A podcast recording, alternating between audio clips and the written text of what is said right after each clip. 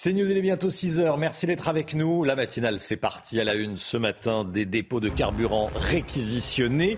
Mais ça n'empêche pas la situation de se dégrader en Ile-de-France. On va rejoindre Marine Sabourin dans une station-service à Saint-Mandé dans le Val-de-Marne. A tout de suite, Marine. La CGT fait du jusqu'au boutisme. Quel jeu joue-t-elle? On verra ça avec vous. Gauthier Lebret. A tout de suite, Gauthier. Vous êtes nombreux à tomber en panne sèche à cause de la pénurie, bien sûr. Les, dépanneurs sont pris d'assaut, vous le verrez. Va-t-on vers une rencontre Biden-Poutine? On n'en est pas là. Mais ni Moscou, ni Washington n'excluent l'organisation d'une telle rencontre. On sera avec Elisabeth Guedel aux États-Unis. A tout de suite, Elisabeth. Et puis on parle beaucoup d'inflation, mais combien ça nous coûte concrètement l'inflation? Réponse 112 euros par mois, en moyenne bien sûr. Le détail avec le mythe Guillaume. La pénurie de carburant et la galère des automobilistes qui continuent, la situation se tend en Ile-de-France, elle se dégrade en région parisienne. 44% des stations franciliennes sont impactées. C'est 10 points de plus en 24 heures, Chana. Hein. Et justement, on va aller sur le terrain. On rejoint tout de suite Marine Sabourin et Alice Delage en direct d'une station essence euh, de Saint-Mandé dans le Val-de-Marne. Marine, quelle est la situation ce matin où vous êtes? Alors Chana, vous le voyez juste derrière moi, la station-service n'est toujours pas ouverte et pourtant il y a déjà énormément de monde, hein, plus d'une vingtaine de voitures. Alors on a échangé avec ces automobilistes. La plupart ont dormi ici et eh bien pour être les premiers pour pouvoir faire le plein. Alors on a échangé avec eux, ils sont fatigués hein, puisqu'ils ont fait toute la nuit des rondes dans, dans euh, la, région parisienne pour trouver euh, une station ouverte. Et là ils ne savent même pas si cette station euh, a suffisamment de carburant pour toutes les voitures que vous voyez sur les images d'Alice Delage. Et puis on a aussi croisé la police Hein, qui expliquait aux, automobilistes eh bien, de euh, se garer euh, dans, euh, dans, la piste cyclable, au niveau de la piste cyclable, puisque la, la, semaine qui vient de s'écouler, donc il y a déjà eu des accidents liés aux bouchons dans cette station-service. Donc voilà une situation déjà très compliquée à 6 heures du matin et des automobilistes qui sont particulièrement fatigués. Merci beaucoup Marine Sabourin. Voilà la situation qui s'aggrave en Ile-de-France. 44%, allez, une sur deux, une station-service sur deux en région parisienne a un problème. Dans de nombreux départements en France, le remplissage des jerrycans à la pompe est désormais interdit. Pourtant, vous allez voir que certains tentent quand même leur chance, hein, Chana. Oui, alors attention, cette hmm. infraction est passible d'une amende pouvant aller jusqu'à 150 euh, euros. Quentin Gribel, Arthur Muriot et Nicolas Vinclair. La mauvaise nouvelle vient de tomber. Dans cette station essence, plus de gasoil ni d'éthanol, il ne reste que du samplon 98, aux grandes dames des plus patients. Ah non, il y a marqué là, 1,79, euh, euh, le samplon 98. Voilà, il n'y a que samplon 98. Voilà, mais pas en jerrycan. Donc c'est-à-dire que j'ai pas le droit du coup. Non, non. Tombé en panne à proximité de la station essence, il ne pourra pas se servir dans son jerrycan. Le remplissage est en effet interdit dans plusieurs départements français. Je trouve ça un petit peu bête puisque malheureusement euh, je suis tombé en panne. J'essaie de me dépatouiller comme je peux pour pouvoir aller travailler demain. Mais là on m'en empêche du fait que j'ai une jerrycan. Bon, je ne sais pas comment faire du coup, donc là je vais essayer de trouver une solution. Malgré la présence de la police, d'autres, plus ou moins discrets, parviennent tout de même à passer entre les mailles du filet. Ils risquent une contravention de seconde classe, soit une amende de 150 euros maximum. Et puis une station-service prise en otage, et pas d'autre mot, par des délinquants. On vous racontait cette histoire dès hier matin. Lundi soir à Villiers-le-Bel, dans le Val d'Oise, des voyous filtraient l'entrée de la station essence et raquettaient les automobilistes étrangers au quartier. Et eh oui. Les deux clients ont appelé la police. Nous avons recueilli le témoignage de l'un d'entre eux. Écoutez. Oui, en fait, c'était les mecs de quartier de Villiers-le-Bel. Euh, je crois qu'ils essayaient de vendre, euh, vendre euh, gasoil un peu plus cher pour faire un peu de, un peu de l'argent. Et ils m'ont dit de mettre l'essence par où, 20 litres avec 50 euros. Donc, dès que j'ai refusé, ils m'ont commencé à insulter dégage de là, tu ne mets pas l'essence, c'est notre, notre quartier et va voir une autre station d'essence. J'ai peur et ma femme, elle a commencé à pleurer, donc j'avais pas le choix, j'ai avancé le camion. Après, j'ai appelé la police quatre fois, ils ne sont pas arrivés tout de suite. Et dès qu'ils sont arrivés, puis je suis retourné aux stations d'essence. Et après, j'ai rempli l'essence euh, à la présence de la police. Moi, depuis, personnellement, depuis 2011, je suis là. J'ai jamais vu un truc de fou pareil. Et c'est, dommage que ce genre de truc, ça produit ici en France. C'est un bon pays. C'est, je me sens toujours en sécurité ici. Et puis, il y a des gens qui font ça. C'est, de n'importe quoi. quoi. Alors, ce qui devrait bouger dans les prochaines heures, c'est ce qui euh, euh, a été annoncé hier par euh, la Première ministre, c'est la réquisition dans, deux dépôts de, carburant en l'occurrence. La menace a été mise à exécution. Le gouvernement a annoncé hier donc la réquisition des personnels d'ExxonMobil et sous ExxonMobil. Gauthier Lebret avec nous, service politique de CNews. Ça a été annoncé hier c'est pas encore fait. Hein. Pas du tout, Romain. C'est absolument pas encore fait. Les arrêtés euh, préfectoraux pour ESSO sont prêts, mais n'ont pas encore été euh, appliqués. La journée d'aujourd'hui va être euh, décisive. Tout dépend si la CGT reconduit ou non son mouvement chez ESSO, mais aussi chez Total, si elle cède face à la pression du gouvernement. Franchement, rien n'est moins sûr. Un ultimatum est fixé à cet après-midi. On voit mal la CGT plier. Au contraire, les grévistes sont déjà prêts à contester devant la justice ces réquisitions et appellent à une extension euh, du mouvement.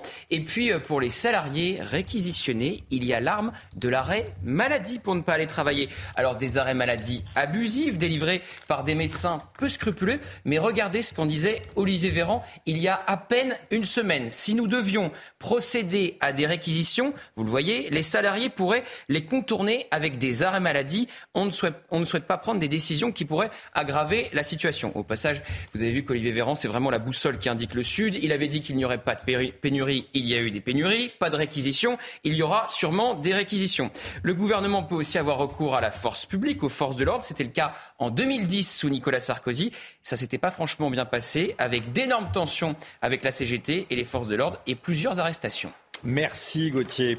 La taxe foncière flambe, le montant flambe, c'est ce que révèle une étude de l'UNPI qui représente les propriétaires, qui est publiée dans le Parisien ce matin.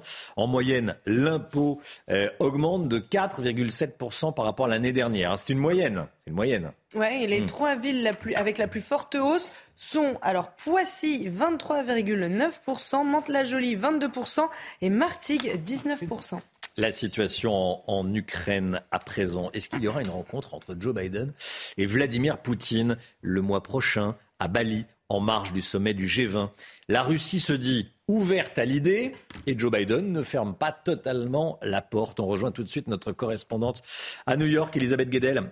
Bonjour Elisabeth. Eh, Joe Biden ne semble pas totalement exclure l'idée d'une rencontre avec Vladimir Poutine. Hein? Oui, dans une interview accordée à CNN cette nuit, euh, Joe Biden dit ne pas avoir l'intention de rencontrer Vladimir Poutine le mois prochain, sauf si c'est pour parler de la libération de la basketteuse américaine Britney Griner, qui est emprisonnée en Russie. Donc, clairement, euh, ce n'est pas un nom définitif. Et ça, on le sent dans le langage utilisé par euh, Joe Biden durant cette interview. Le président russe s'est montré prudent pour parler de son homologue russe. Il a en fait dissocié l'homme de ses actions et de sa rhétorique.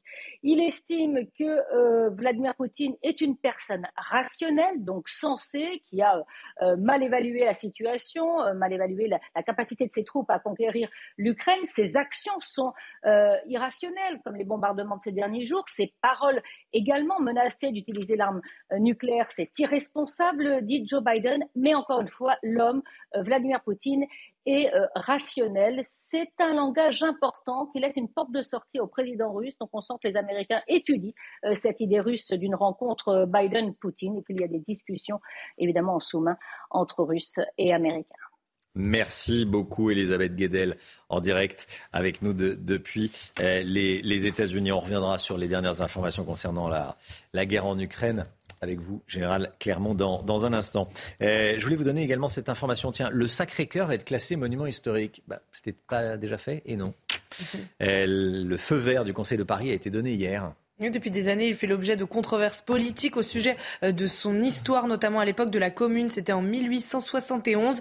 La célèbre basilique de la Butte Montmartre accueille près de 11 millions de touristes chaque année. Voilà, une erreur réparée. Donc le, le Sacré-Cœur classé monument historique. Allez, le sport avec un match nul entre le PSG et Benfica. Et on va parler d'Mbappé, bien sûr.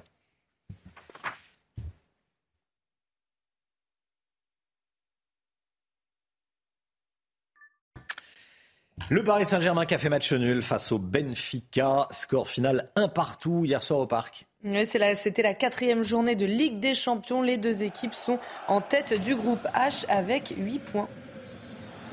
Est-ce que Kylian Mbappé va quitter le Paris Saint-Germain? C'est quand même l'information dont, tout le monde parle. Hein.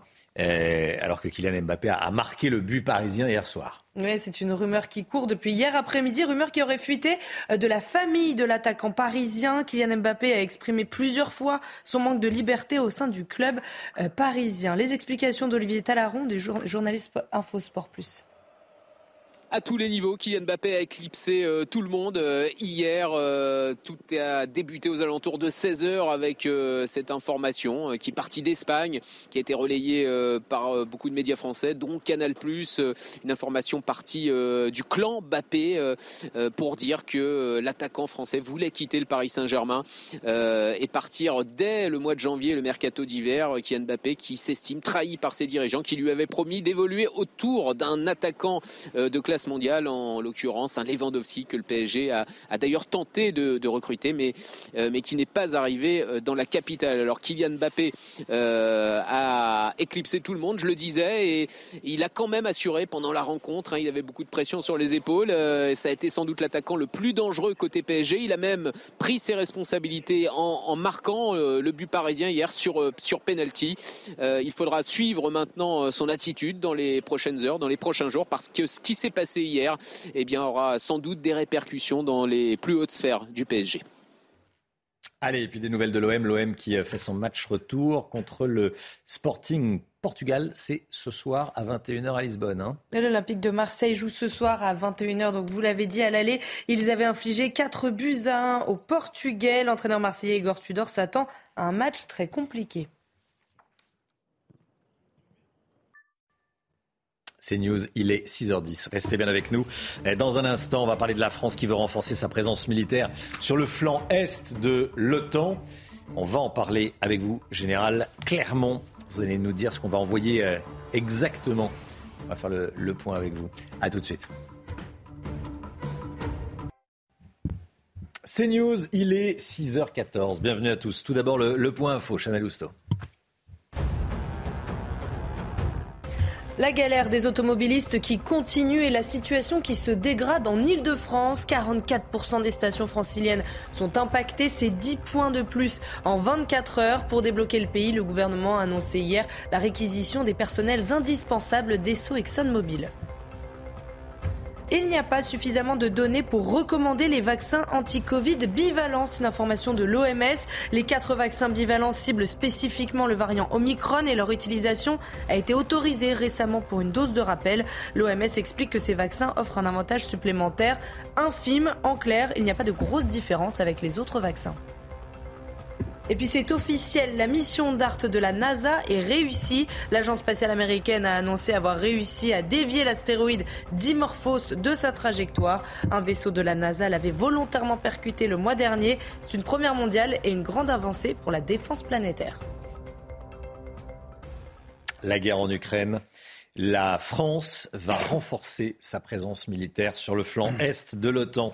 On est avec le général euh, Clermont. Général, euh, déjà, on a besoin de bien comprendre. Qu'est-ce qu'on voit, qu'est-ce qu'on va envoyer exactement Je pense qu'on va le voir sur la, carte qui va arriver.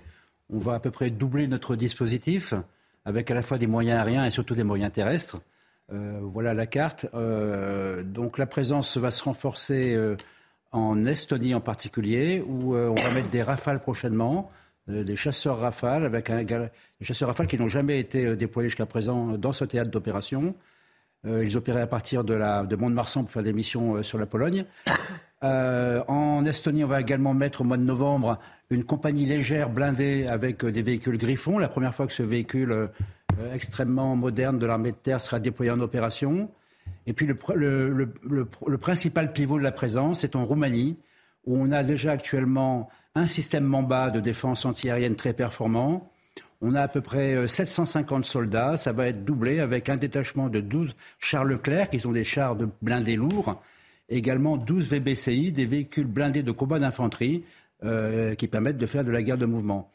Donc ce, ces, chiffres sont précisés parce qu'il n'y a pas encore de communication officielle du ministère des Armées, mais j'aimerais dire deux choses sur ces chiffres. D'abord, le, renforcement avait été annoncé euh, comme une des mesures euh, annoncées par le président de la République euh, suite à, à l'offensive russe actuellement en Ukraine. mais jusqu'à présent, il n'y a pas de tension particulière entre les frontières de l'OTAN, le dispositif de l'OTAN et les Russes, euh, ni tension ni provocation. C'est une mesure de précaution, de prévention. Et deuxièmement, il va y avoir euh, demain une réunion à l'OTAN des ministres de la Défense qui vont se mettre d'accord sur la stratégie à, adopter vis-à-vis de la situation actuelle. Et, cette annonce sera faite officiellement euh, aux, partenaires de l'OTAN. Mon général, Volodymyr Zelensky dit craindre une escalade. C'est pour ça qu'il demande des renforts à l'Est. Bon. Est-ce que vous partagez ces craintes? L'escalade, on assiste à l'escalade. Hein, on avait expliqué que la mécanique de la guerre, de ce type de guerre, conduit forcément à la montée aux extrêmes. On n'est pas encore arrivé au sommet des extrêmes. On n'a pas trouvé le point d'équilibre entre les objectifs des Russes et les objectifs euh, des Ukrainiens. Donc euh, la seule chose qui va se produire, hein, on voit bien, c'est que l'hiver va arriver. On voit cette photo, euh, un char en hiver, un char en hiver. C'est beaucoup plus difficile de faire la guerre. Euh, et, donc là, normalement, les combats vont se calmer. Et, là, c'est là peut-être que les discussions, les négociations, à la fois, ont un peu de temps pour parler, mais également plus de temps pour se refaire une santé, pour reprendre les combats au printemps. Général Clermont avec nous ce matin. Merci mon général, restez bien euh, avec nous. Certains automobilistes n'ont pas réussi à éviter la panne sèche à cause de la pénurie d'essence. Ils doivent faire appel à des dépanneurs vous allez voir, c'est un cercle mm. vicieux puisque ces professionnels aussi peinent à faire le plein. Ils n'ont pas d'autre choix que de réduire leur périmètre d'intervention. Reportage de Thibault Marcheteau et Adrien Spiteri. Pour ce dépanneur dans le Val d'Oise, la situation commence à être tendue. Les gens, ils en ont marre. Ils en ont marre. Vivement que ça s'arrête. Et pour cause, depuis la pénurie de carburant, les dépannages comme celui-ci se multiplient. Pas de station, donc il n'avait pas le choix d'appeler son assistance pour faire remorquer son véhicule. En ce moment, régulièrement, on a beaucoup ce type de panne. Depuis ce week-end, les pannes de carburant représentent la majeure partie des interventions de cette entreprise, mais elles sont aussi sollicitées pour d'autres types de dépannage, toujours à cause de la pénurie. Des accidents, des accrochages, où euh, euh, par énervant, les gens en avaient marre d'attendre, et puis euh, ben, coup de volant, et puis voilà, ils ne voient pas à gauche, et puis carton. Si le nombre d'interventions a doublé ces derniers jours, l'entreprise craint, elle aussi, de manquer d'essence pour ses futurs dépannages.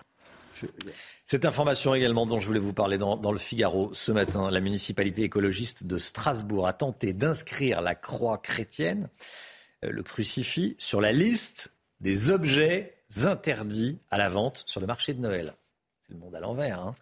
Euh, ça a provoqué de la colère lors de la réunion du conseil municipal. Ils ont dû faire marche arrière. Le crucifix qui devient, dans le langage de la municipalité de Strasbourg, la croix de JC. Bon. Un élu Renaissance s'interroge. Jésus-Christ serait-il devenu un gros mot? ironise-t-il euh, en moquant les écologistes qui s'érigent en police du bon goût. Voilà, au marché de Noël, euh, les crucifix qui ont failli être interdits à la vente. Bon, on a le droit de vendre d'acheter, de vendre du miel, du pain d'épices, mais pas des crucifix au marché de Noël. C'est, ça peut faire sourire, voire ça peut agacer. Allez, c'est à lire dans le Figaro ce matin. 6h20, restez bien avec nous. Et dans un instant, on va parler de l'inflation. L'inflation, on en parle beaucoup, mais ça coûte combien l'inflation? Ça nous coûte cher, hein, mine de rien. Ça nous coûte cher. On voit ça dans un instant avec le Guy, ouais, tout de suite. L'inflation avec vous, le Guillot. Les Français constatent très concrètement les effets de l'inflation, notamment la hausse des prix de l'alimentation, la hausse des prix des carburants, la hausse des prix de l'énergie. À combien euh, estiment-ils, tiens, les Français, le coût de l'inflation? À 112 euros, très exactement, euh, Romain, 112 euros. C'est en effet la hausse estimée par les Français de leurs dépenses mensuelles liées à l'inflation. Selon une étude de Panorabank, c'est tout de même 4,5% du salaire moyen des salariés du secteur privé qui était de 2518 euros net en 2020.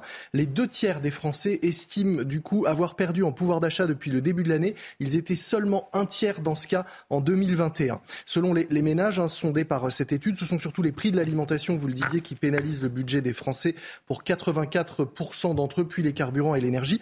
Alors pour l'instant, les Français euh, assurent qu'ils réussissent tout de même à compenser les hausses de prix en limitant leurs dépenses de consommation. 81% d'entre eux disent qu'ils ont réduit leurs achats. Certains ont même totalement renoncé à certaines dépenses ou les ont reportées à plus tard, hein, des dépenses un peu exceptionnelles comme des projets de voyage, de travaux de rénovation ou encore un, changement de voiture par exemple. Et à la place, eh bien, ils épargnent. Le taux d'épargne des Français pourrait ainsi remonter à 17,2% du revenu revenus disponibles en fin d'année, estime l'INSEE. C'est du jamais vu, hein, tandis que la consommation des ménages, elle, eh bien, elle stagnerait. Quant à l'inflation, après une, accalmie ces dernières semaines, elle devrait repartir à la hausse à partir de, de novembre pour atteindre 6,4% en fin d'année si la prime euh, carburant à la pompe est bel et bien supprimée, avec toujours, hein, toujours une forte hausse attendue des prix de l'alimentation qui devrait encore grimper de près de 12% en décembre sur un an. Alors peut-être que du coup, les Français devront puiser dans leurs économies pour les prochaines fêtes de fin d'année.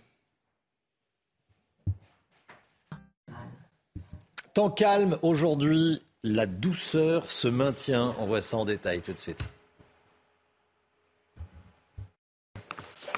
Alexandra Blanc, vous nous emmenez à La Rochelle ce matin. C'est nuageux, hein? Oui, très nuageux. C'est vrai que depuis quelques jours, on retrouve des conditions météo assez maussades sur les trois quarts du pays avec un temps qui reste nuageux. ce sera le cas également aujourd'hui avec toujours ces conditions météo anticycloniques et l'anticyclone qui a donc tendance un petit peu à plaquer les nuages au sol. Donc déjà ce matin, beaucoup de nuages, beaucoup de brouillard également entre le sud-ouest, les régions centrales ou encore en allant euh, vers le Val de Saône. On retrouve également un temps assez brumeux en montagne. Et puis regardez sur les régions du nord, en revanche, euh, retour d'un temps sec et ensoleillé. Ce sera le cas entre les Hauts-de-France et le bassin parisien, même si là, il y a actuellement euh, quelques petits brouillards. Dans l'après-midi, c'est globalement l'amélioration, avec néanmoins un temps un petit peu plus mitigé, un petit peu plus instable entre les Pyrénées, le Massif central, les Alpes ou encore du côté de la Corse, où le temps va rester bien, bien gris aujourd'hui, mais partout ailleurs, de bonnes conditions, notamment entre la Vendée, les Charentes, en remontant également vers les Ardennes ou encore vers la Marne, avec donc au programme un temps sec et ensoleillé. Vous aurez quelques petits cumulus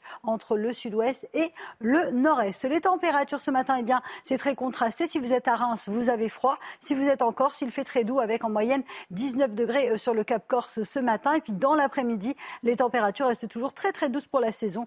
19 degrés à Paris en moyenne, 18 degrés euh, pour la pointe bretonne, 23 degrés à Toulouse, 22 degrés du côté de Limoges et localement jusqu'à 25 degrés pour nos amis marseillais. Demain, changement de décor avec l'arrivée d'un temps beaucoup plus perturbé, retour d'un flux d'ouest et donc conséquence, nouvelle perturbation qui arrive jeudi euh, dans le courant de la matinée. Vendredi et samedi, deux journées mitigées, excepté sur les extrémités du pays où là, il y aura du beau temps. Côté température, ça restera stationnaire et plutôt doux pour la saison. D'ailleurs, on attend un petit pic de douceur lundi prochain. On en reparlera. C'est News, bienvenue à tous. Merci d'être avec nous. L'équipe est là, l'équipe de la matinale, Chanel Lousteau, Gauthier Lebret, le général Clermont, euh, le Mick Guillot, bien sûr. 8h15, soyez là si vous le pouvez. Laurence Ferrari recevra ce matin Nadine Morano. Allez, à la une, évidemment, euh, les suites des difficultés des, euh, dues aux pénuries d'essence. Des escrocs organisent des ventes sauvages d'essence. Et oui, on va vous montrer comment ça se passe. On est allé à Créteil. Dans les stations-service, les esprits s'échauffent. Certains perdent parfois leur sang-froid. On va voir ça avec Sophia Dolé dans une station essence à Courbevoie. Regardez.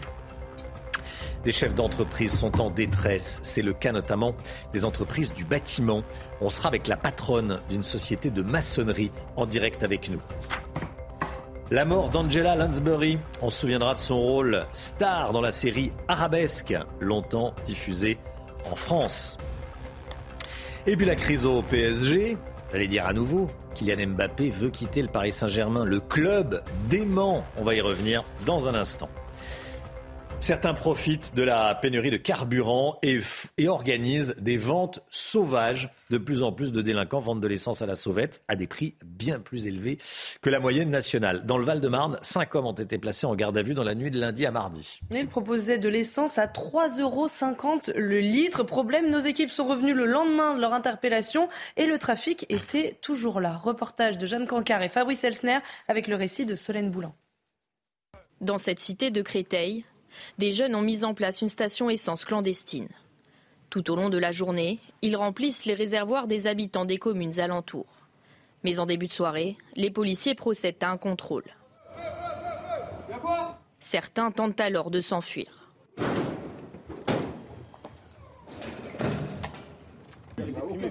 Sur place, les forces de l'ordre découvrent des entonnoirs, des bidons et des bouteilles vides. Il n'y a pas une goutte d'essence rien du tout. Mais aucune trace de carburant. Tout le stock semble avoir été écoulé. Aucun individu n'est pris en flagrant délit de vente à la sauvette. Pas d'interpellation possible. Au même moment, un arrêté tombe comme c'est déjà le cas dans plusieurs autres départements. Les bidons sont désormais interdits à la pompe. Les personnes ne peuvent plus faire le plein de jerrycans dans les stations. Parce que jusqu'à maintenant, c'est ce qu'ils faisaient. Ils allaient dans les stations, ils faisaient le plein pour vendre comme, comme ici à 3 euros le litre. hein.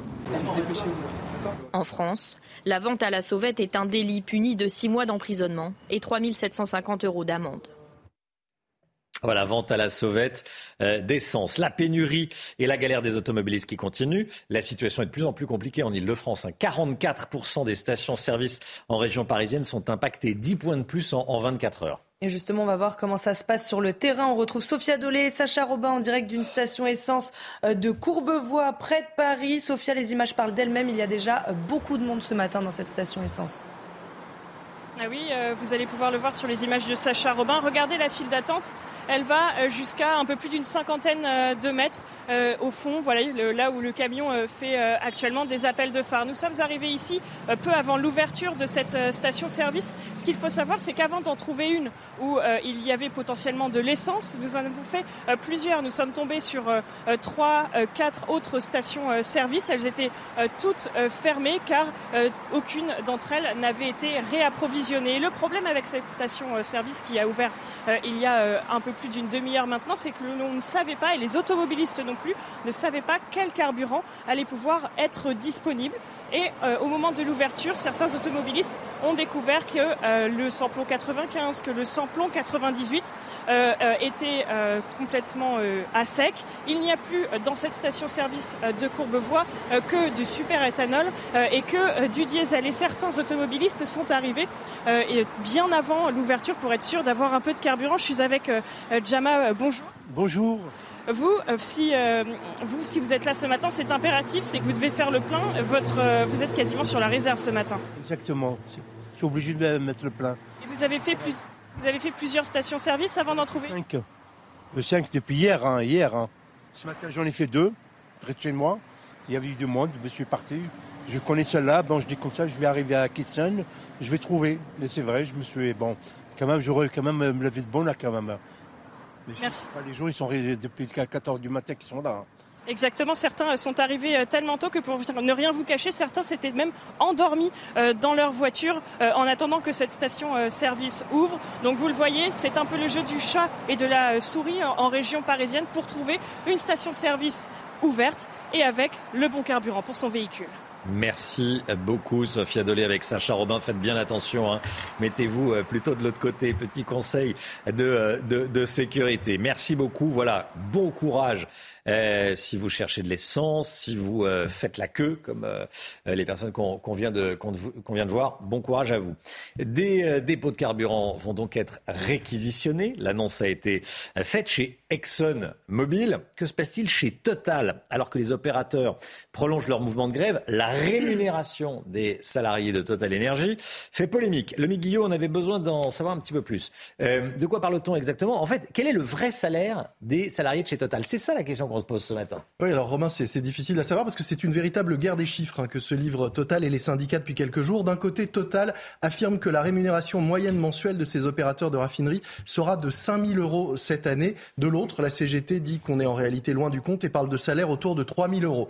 Alors si vous avez bien entendu, c'est là qu'est la, la subtilité. D'un côté, Total parle de, de rémunération et de l'autre, la, la CGT de salaire. La rémunération, en fait, c'est le salaire plus toutes les primes et les avantages. Par exemple, le chiffre donné par Total inclut le 13e mois, ramené euh, sur une moyenne de 12 mois, plus surtout le montant euh, des primes et l'intéressement participation qui a été particulièrement élevé cette année, euh, plus de 9 000 euros par salarié versé donc en 2022 par Total.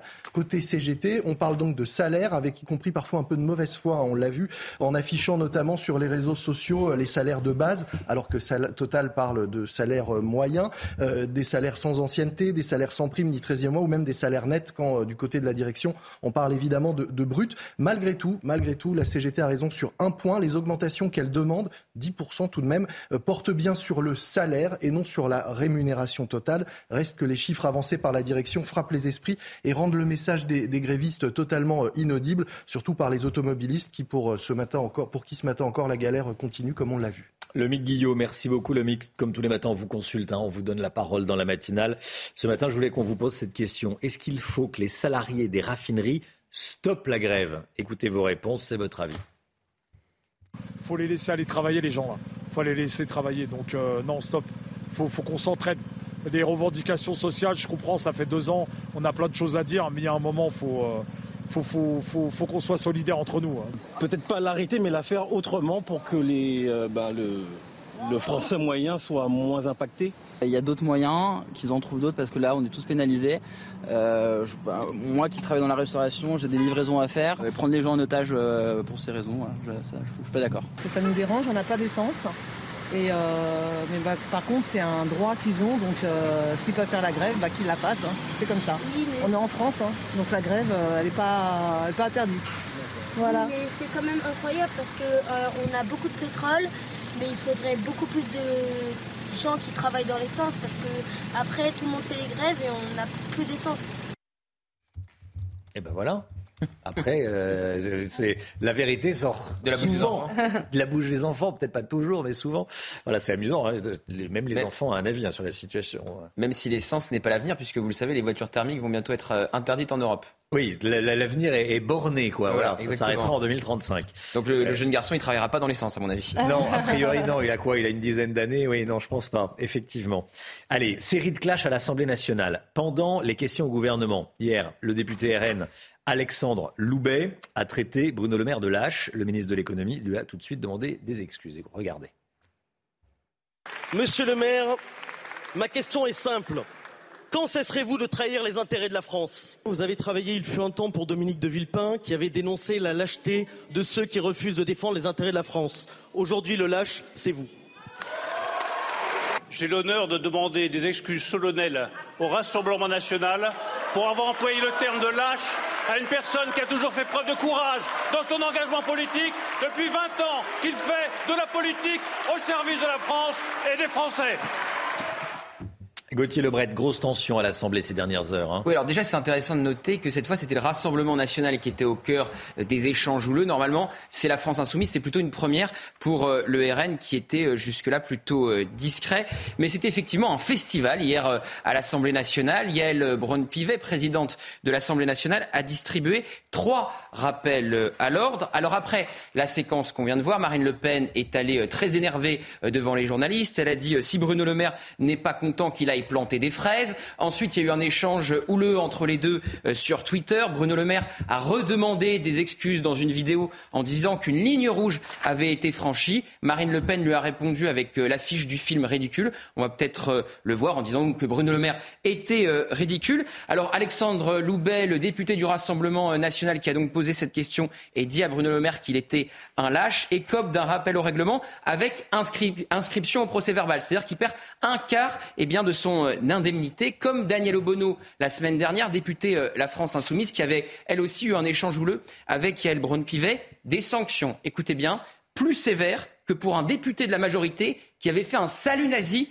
à l'Assemblée nationale dans l'hémicycle avant euh, l'été. Autre rappel à l'ordre pour le Rassemblement national, lorsqu'un député dit à Papendia, ministre de l'Éducation nationale, qu'il est communautariste. Donc là, ça pose même la question de la liberté d'expression. Et puis, il y a le Brun-Pivet, elle s'est retrouvée prise à son propre piège, à force de distribuer les rappels au règlement comme des petits pains. Elle a sanctionné une députée de la majorité qui a taxé le RN de xénophobe. Et alors là, ça n'a pas du tout plu au groupe Renaissance et à la majorité présidentielle.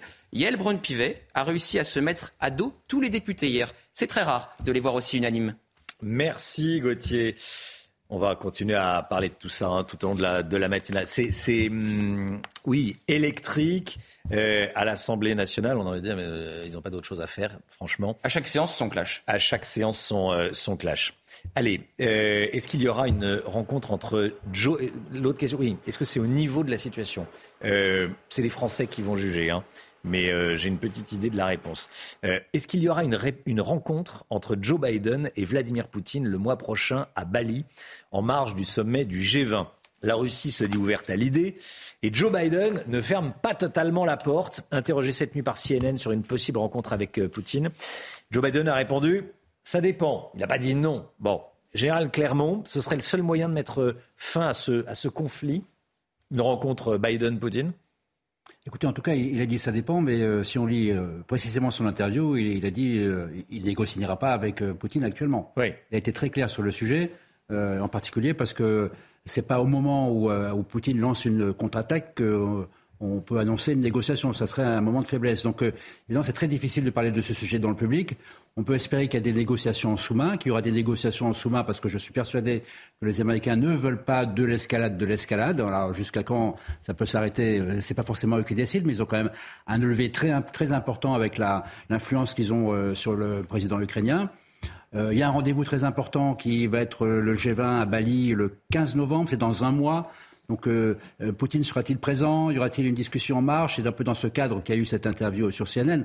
Ce qui est certain aujourd'hui, ce n'est pas vraiment le temps de la négociation, en tout cas affiché par toutes les parties. Il y a quatre hommes qui sont importants dans la négociation à venir. Il n'y en a que quatre, je pense. Hein. Euh, le premier, c'est évidemment le président Zelensky.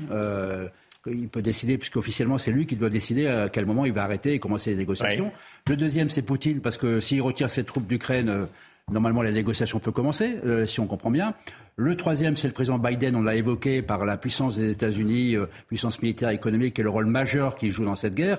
Et puis le quatrième, c'est le président Erdogan, euh, M. Bronzoffice, euh, qui n'a pas réussi de négociations importantes depuis l'affaire des céréales.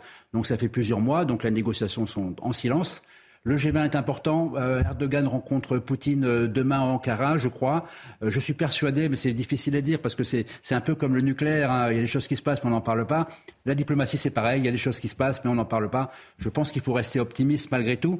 Mais le temps des négociations officielles n'est toujours pas arrivé. Général Clermont avec nous ce matin. Merci mon général. Le sport avec un match nul hier soir entre le PSG et Benfica. On en parle tout de suite et on vous montre les images. Le Paris Saint-Germain a fait match nul contre le Benfica et pour la quatrième journée de Ligue des Champions. Score final un partout. C'était hier soir au Parc des Princes, Chanarin. Oui, les deux buts ont été marqués sur penalty par Kylian Mbappé et Joao Mario. C'est le troisième match consécutif sans victoire pour le club de la capitale. Les deux équipes sont en tête du groupe H avec 8 points.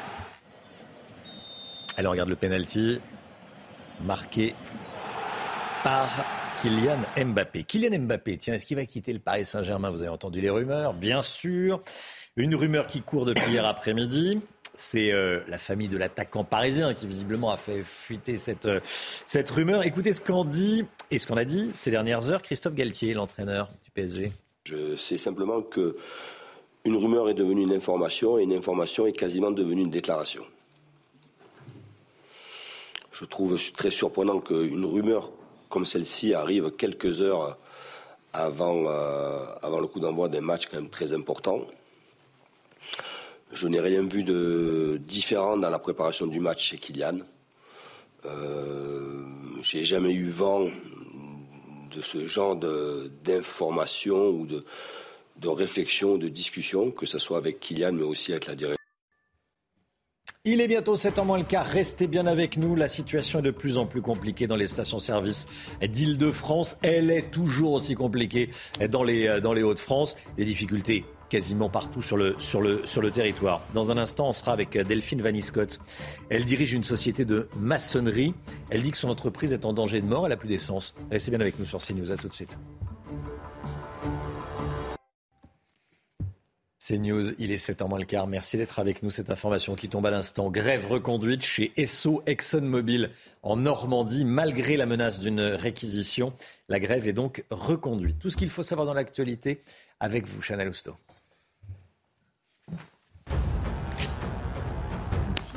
La galère des automobilistes qui continue. La situation se dégrade en Ile-de-France. 44% des stations franciliennes sont impactées. C'est 10 points de plus en 24 heures. Et vous l'avez dit, Romain, la grève est reconduite chez Esso ExxonMobil en Normandie, malgré la menace d'une réquisition d'Elisabeth Borne hier. Le corps d'Estelle Mouzin n'a toujours pas été retrouvé. Les nouvelles recherches d'hier ont été infructueuses dans les Ardennes. Estelle, 9 ans, avait disparu le 9 janvier 2003 en Seine-et-Marne. Elle avait été enlevée et tuée par Michel Fourniret et son ex-compagne Monique Olivier. Nouveau règlement de compte qui tourne au drame à Marseille. Un homme de 33 ans a été tué par balle hier soir dans une épicerie du quartier de la Belle de Mai. La victime est connue dans le milieu du narcobanditisme marseillais. Depuis un mois, c'est la cinquième personne tuée par balle dans ce secteur.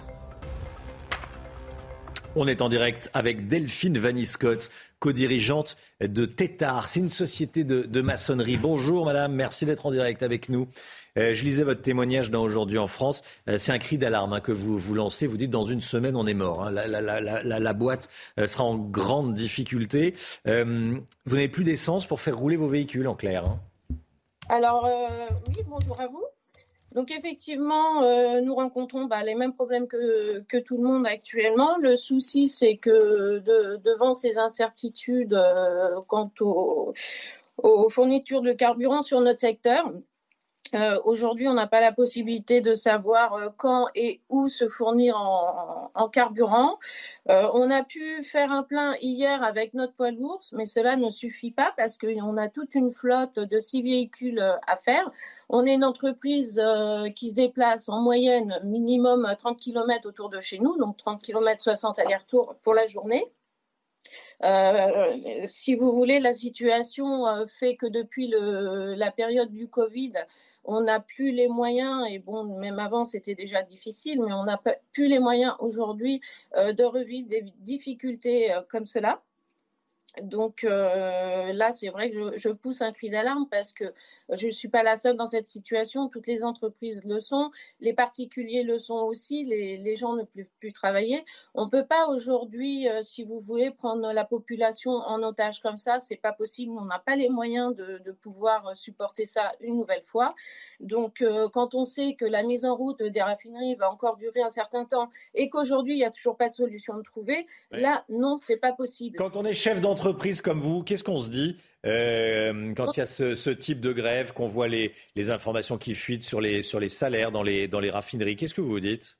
Eh ben, écoutez, je me dis que la situation, alors le droit de grève, je le, je le respecte. Hein. leur hmm. situation, je la respecte aussi, il n'y a pas de souci. Mais dans la situation à laquelle on est depuis deux ans et demi, les hyper profits qu'on a euh, et qu'on entend euh, sur Total et ces compagnies-là, c'est tout bonnement inadmissible. C'est inadmissible. Aujourd'hui, le gouvernement essaie aussi de trouver des solutions avec tout ce qu'on peut, l'échec, l'énergie, enfin tout ce qu'on veut, mais tout ça revient dans la poche en fait de ces industriels-là. Et ça, c'est pas normal. les gens aujourd'hui, ils se lèvent et ceux qui travaillent savent déjà qu'ils vont faire un chèque à Total. Enfin, aujourd'hui, s'ils peuvent avoir du carburant. Et ça, c'est inadmissible. On a des difficultés. Nous, dans le bâtiment, je peux vous dire que depuis euh, la période du Covid, on a les augmentations de prix. Et ça, les augmentations de prix de la part de nos fournisseurs pour les matériaux, on l'a vu dès le lendemain du Covid. Euh, la crise, euh, la guerre en Ukraine, ça a été une des raisons qui est venue après. Mais nous, je peux vous dire, dès qu'on a le Covid, il y a deux, le travail, il y a deux ans et demi, on a déjà été confronté à ça. Alors c'est vrai, euh, on n'a pas réagi tout de suite parce qu'effectivement, à la sortie du Covid, et comme tout le monde, on était content d'être là et de pouvoir continuer à travailler. Donc, on a continué à travailler avec les augmentations de prix. Après, on a eu le problème de pénurie, forcément. Euh, aujourd'hui, on est toujours dans cette situation où les prix des matériaux évoluent toujours. Au mois de novembre, on a aussi encore un problème d'augmentation de, prix des matériaux.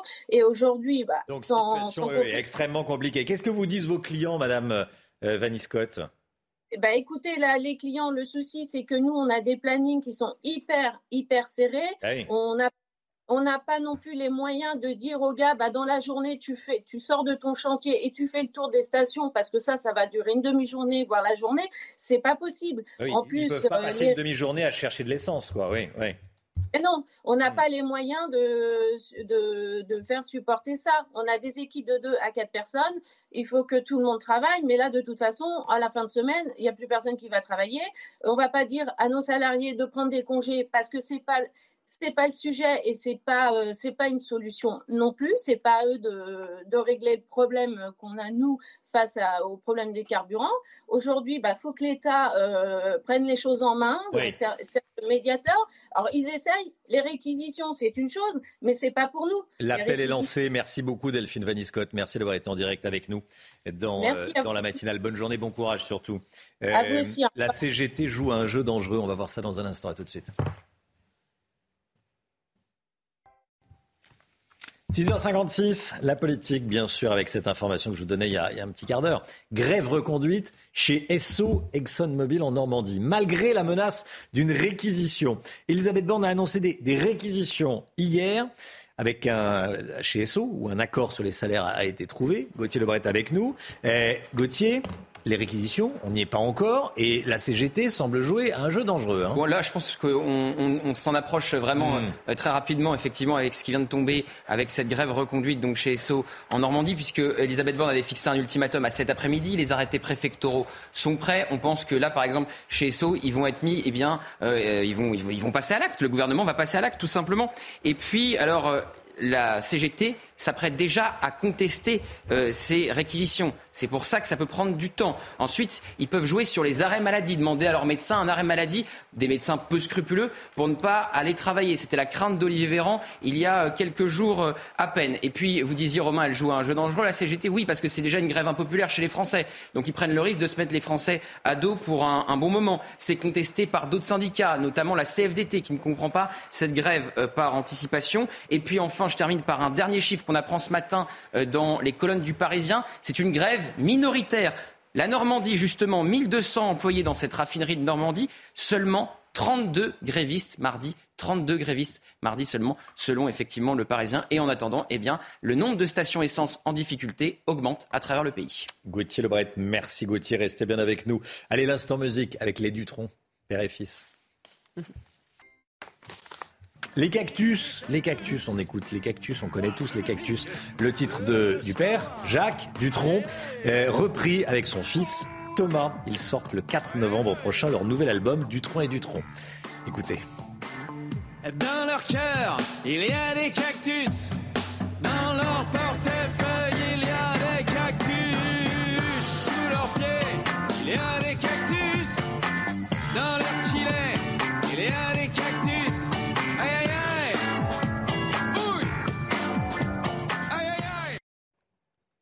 Le temps avec vous, Alexandra Blanc, temps nuageux aujourd'hui. Hein oui, temps très nuageux sur les trois quarts du pays, excepté sur le nord ou encore dans le sud-est, où le soleil est globalement au rendez-vous, mais partout ailleurs un temps brumeux avec localement beaucoup de brouillard entre, vous le voyez, l'Occitanie, les régions centrales ou encore en allant euh, vers la Bourgogne. Dans l'après-midi, c'est globalement l'amélioration, si ce n'est quelques poches nuageuses, principalement au pied des Pyrénées, sur le massif central, sur les Alpes du Sud ou encore euh, sur le Mercantour. Idem du côté de la Corse, où l'on ne verra pas beaucoup le soleil, mais partout ailleurs, d'excellentes conditions du soleil, hein, surtout si vous êtes sur les régions du nord avec un ciel dégagé Côté température, c'est contrasté à Reims, il fait froid avec en moyenne 2 à 3 degrés euh, ce matin contre 16 degrés à Nice. Et dans l'après-midi, eh les températures restent toujours très douces pour la saison. 25 à Marseille, 23 degrés à Toulouse, 22 degrés à Limoges et en moyenne 18 à 19 degrés entre Lille et Paris.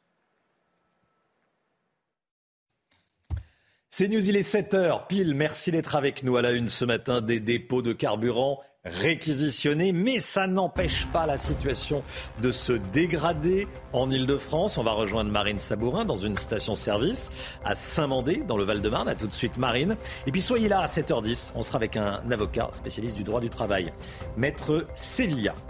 Ce matin, on vous donne quelques conseils pour économiser du carburant. On va voir ça dans la chronique auto de Pierre Chasseret. Ça peut servir en ce moment.